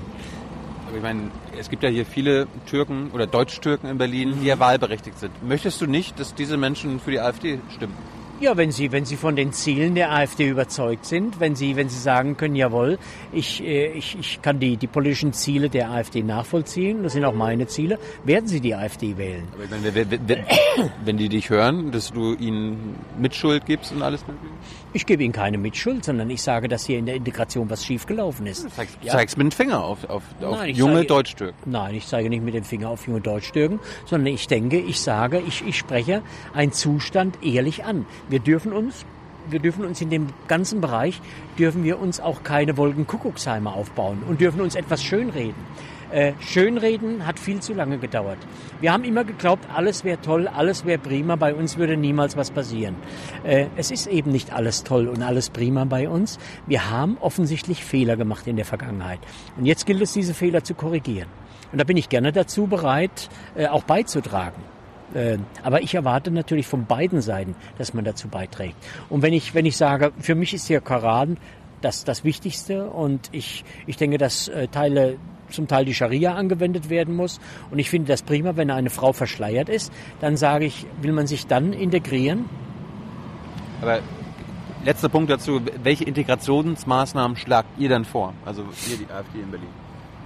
Ja, was heißt Integrationsmaßnahmen? Es gibt viele Integrationsmaßnahmen. Es gibt Maßnahmen, die der Staat natürlich äh, bereitstellen muss. Und da Beispiel? gehört, ja, da gehört beispielsweise dazu, das Wichtigste für die Integration, das Allerwichtigste für die Integration ist die Sprache. Ja, du kannst dich nur integrieren, wenn du die Sprache beherrschst. Du kannst dich nicht integrieren, wenn du nicht die Sprache Das ist beherrschst. ja nichts Neues. Nein, aber das ist, das aber fordern- das das ist, fordern alle anderen aber auch. das Was fordert der, ihr, was die aber anderen das nicht ist der, aber das ist der Schlüssel. Ja. Ja. Aber das wa- nächste, das nächste, was wir natürlich fordern müssen, ist, dass diese Leute eine vernünftige Ausbildung kriegen, eine gute Ausbildung Und dann kriegen. auch alle anderen. Weil der, ja, der nicht, ja gut, wir erfinden ja das Rad nicht neu, sondern wir sagen ja nur, was gemacht werden muss. Äh, nur ich sehe da natürlich auch Probleme, weil das unglaublich viel Geld kostet, weil das unglaubliche Anstrengungen erfordert. Also wir sagen, eine gute Ausbildung ist, ist ganz wichtig für die Leute. Ja, wenn ich gut ausgebildet bin, wenn ich die Sprache beherrsche und dann ist meine Chance, dass ich ins Berufsleben eintrete und zu einer Gesellschaft gehöre, ja, mich in eine Gesellschaft integriere, viel, viel größer, als wenn ich die Stra- Sprache nur rudimentär beherrsche oder wenn ich keine Ausbildung habe und dauerhaft in die Sozialsysteme einwandere. Da meine ich damit, dass ich dann dauerhaft Hartz IV beziehe oder ähnliches mehr. Äh, Das darf nicht passieren. Ähm, Und äh, leider ist es auch so, dass beispielsweise die größte Gruppe Hartz IV-Empfänger in Deutschland sind die, sind die Türken. Ja, Äh, und da stelle ich mir schon die Frage, warum ist das so? Die zweitgrößte Gruppe sind die Syrer. Ja, warum ist das so? Also von den Ausländern, die hier sind, beziehungsweise von den Migranten, die hier sind. Also die größte Gruppe die Türken, die zweitgrößte sind die Syrer. 260.000 Türken haben, glaube ich, äh, kriegen Hartz IV und 250.000 Syrer oder so. Und da stelle ich mir schon die Frage: 1,5 Millionen Migranten kriegen Hartz IV. Jeder vierte Hartz IV-Empfänger ist ein Migrant. Ja, obwohl die, die Gruppe in der Bevölkerung viel, viel geringer ist. Und da stelle ich mir schon die Frage, warum ist das so? Ja, das hängt offensichtlich damit zusammen, dass die Integration nicht funktioniert hat. Und Integration, nochmal um es deutlich zu machen, geht über Sprache, über Ausbildung. Ich wollte mal einen letzten Punkt ansprechen. Äh, beim, beim Wahlprogramm steht irgendwas mit Frühsexualisierung. Das finde ich nirgendwo anders. Was, was meint ihr damit? Äh, Frühsexualisierung bedeutet beispielsweise, dass man schon in den Schulbüchern sehr früh will man über, über Sexualität, über Sexualpraktiken und ähnliches aufklären. Was Gutes. Ja, ich weiß nicht, ob das was Gutes ist. Die, die Frage ist, die Frage Ich ist, meine, ich meine was die, man, die, die, Kids, die Kids werden heute schon, äh, schon früher äh, sexuell reif. Nicht mehr wie wir vielleicht. Und äh, müssen dann dementsprechend auch früh aufgeklärt werden. Das ist doch logisch. Also bevor sie da ja, aber die, die Frage ist be doch, be bevor das kleine Mädchen schon mit zwölf Ja, geschwängert wird. Ja, also- aber die Frage, die Frage ist doch, ob ich im, im, im, im, Alter von sechs oder sieben oder acht Jahren bereits über alle möglichen Sexpraktiken unterrichten muss, ob ich über Dildos und andere Dinge unterrichten muss. Und dann sage ich, in, in welcher Grundschule, früh- in welcher Grundschule passiert das dann? nein, das soll passieren. Da gibt's ja, da gibt's Konzepte dazu. Beispielsweise in Baden-Württemberg soll das passieren. Auch hier, es gibt bestimmte Gruppen in unserer Bevölkerung, die das gerne hätten. Ich weiß nicht, ob du weißt, dass beispielsweise bei den Grünen in den 80er Jahren, da gab's eine Gruppe, die nannte sich Stadtindianer. Die waren beispielsweise auch dafür, dass man den, den Sex mit Kindern zulässt. Ja, also es gab da unterschiedlichste Richtungen. Das ist 30 Jahre her. Und ich, ja, es ist 30 Jahre her. Also ich guck mal nach Cohn-Bendit, hat ja auch davon gesprochen, wie toll das gewesen war, als ihn ein kleines Mädchen angegriffen hat und ähnliches mehr. Cohn-Bendit ist immer noch Grünen-Politiker, ist jetzt zwar in Frankreich, äh, aber war auch einer der, der wesentlichen Väter der Grünen. Also ich sag mal, da, da, da gibt es eine bestimmte Gruppe, die dieses Thema unbedingt mit Macht durchsetzen will. Und, und der Punkt ist, äh, ich glaube, dass gerade in diesem Bereich zunächst mal die Eltern eine Aufgabe haben. Äh, Eltern müssen Kinder auch behutsam an die Sexualität heranführen. Das ist ganz wichtig. Und ich möchte beispielsweise nicht, dass meine Enkel mit sechs, sieben oder acht Jahren genau diese Dinge alle in der Schule beigebracht kriegen, nur weil irgendwelche Leute ideologisch so verblendet sind, dass sie sagen, wir müssen das beibringen. Und ich sage ich sag dir noch was. Ich garantiere dir, dass das die türkische Gemeinschaft und die muslimische Gemeinschaft auch nicht will. Ja, die islamische. Die wollen das nicht, diese Frühsexualisierung von Kindern. Ja, und das, das von daher, von daher haben wir da sogar möglicherweise ein gemeinsames Thema, mit dem wir übereinstimmen. Aber angen angenommen, das stimmt, äh, ist es dann nicht, ist es dann nicht besser, dass es in der Schule beigebracht wird, als wenn die kleinen Kinder sich im Internet alles Mögliche angucken können? Ja, es kommt ja auch darauf an, wann lasse ich denn die Kinder ins Internet. Das ist ja nun alles eine Frage der Erziehung. Also ich habe sowieso das Gefühl, dass, dass man heute oftmals ähm, in bestimmten Kreisen glaubt, dass der Staat die Kinder erziehen muss. Nein, Kindererziehung findet eigentlich in der Familie statt. Und die Familie ist der wesentliche Baustein für die Kindererziehung. Ja, es ist die, es ist auch der Kern einer Gesellschaft, die Familie. Und dort muss eigentlich meines Erachtens viel mehr stattfinden. Aber ich, ich wurde zum Beispiel nicht aufgeklärt. Ja. Also ich meine, meine, meine Eltern haben es strikt vermieden, äh, mich irgendwie sex, äh, zu sexualisieren. Also da kann ich froh sein, dass es irgendwas in der Schule gab. ja, das, das mag zwar sein Wann, wurde, wann, wann, wann wurdest du denn sexualisiert? Wurdest du Ja, das kann, ich, das, das kann ich dir nicht sagen, in welchem Alter das war, aber meine Eltern haben schon damit, äh, darüber mit mir gesprochen. Natürlich. Aber noch nicht als so, also 6, 7, 8, 9, 10, 11. Das kann ich hier nicht mehr, kann ich hier nicht mehr genau sagen, in welchem Alter das war. kann kann's auch, kann's auch sein, Also dass- sicherlich kann, fing sicherlich fing's irgendwann kann mal sein, mit, dass du auch früh sexualisiert sicherlich fing's wurdest? irgendwann mal mit den Bienen an, ja, und äh, das war ja immer so früher, ich sag mal, der Einstieg, äh, wenn man wenn man über sowas gesprochen hat. Aber auf der anderen Seite, äh, ich muss sagen, ich, ich glaube, dass ich dass ich gut aufgeklärt worden bin. Mir hat's nicht geschadet. Ich bin ein ganz normaler Mensch geworden, auch in diesem Bereich ein ganz normaler Mensch geworden. Und ich nehme an, du ja auch, äh, so wie viele viele andere. Aber äh, ich, ich weiß nicht, ob man wirklich so früh in der Kindheit schon anfangen muss, über alle möglichen Themen zu reden, die möglicherweise auch nicht altersgerecht sind. Ähm, ich halte es viel wichtiger, dass man in der Schule lesen, schreiben, rechnen lernt, ja, und natürlich auch, äh, ich sag mal, das Denkvermögen geschult wird. Das ist viel, viel wichtiger als Frühsexualisierung. Georg, äh, wir machen noch mal ein paar Zuschauerfragen. Ja, wir, gerne. sind, wir sind durch. Natürlich. Haben wir noch Zeit für ein paar Zuschauerfragen? Ja?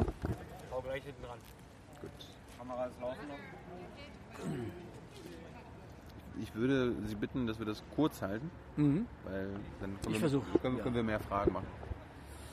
So, also, Malik will wissen, wenn du klaust, hat das etwas mit deinem, mit, den- okay, wenn du klaust, hat das etwas mit deinen polnischen Wurzeln zu tun oder gelten dumme Vorurteile bei der AfD nur für Muslime?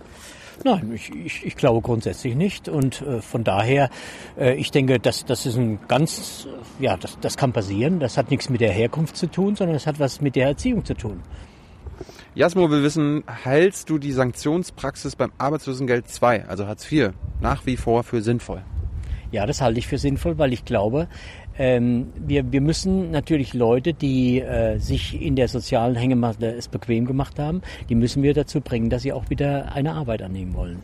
Tofu Fight will wissen, was wäre deine Strategie rund um die Regaer Straße? Ich denke, in der Rigaer Straße muss man eine Nulltoleranzpolitik verfolgen.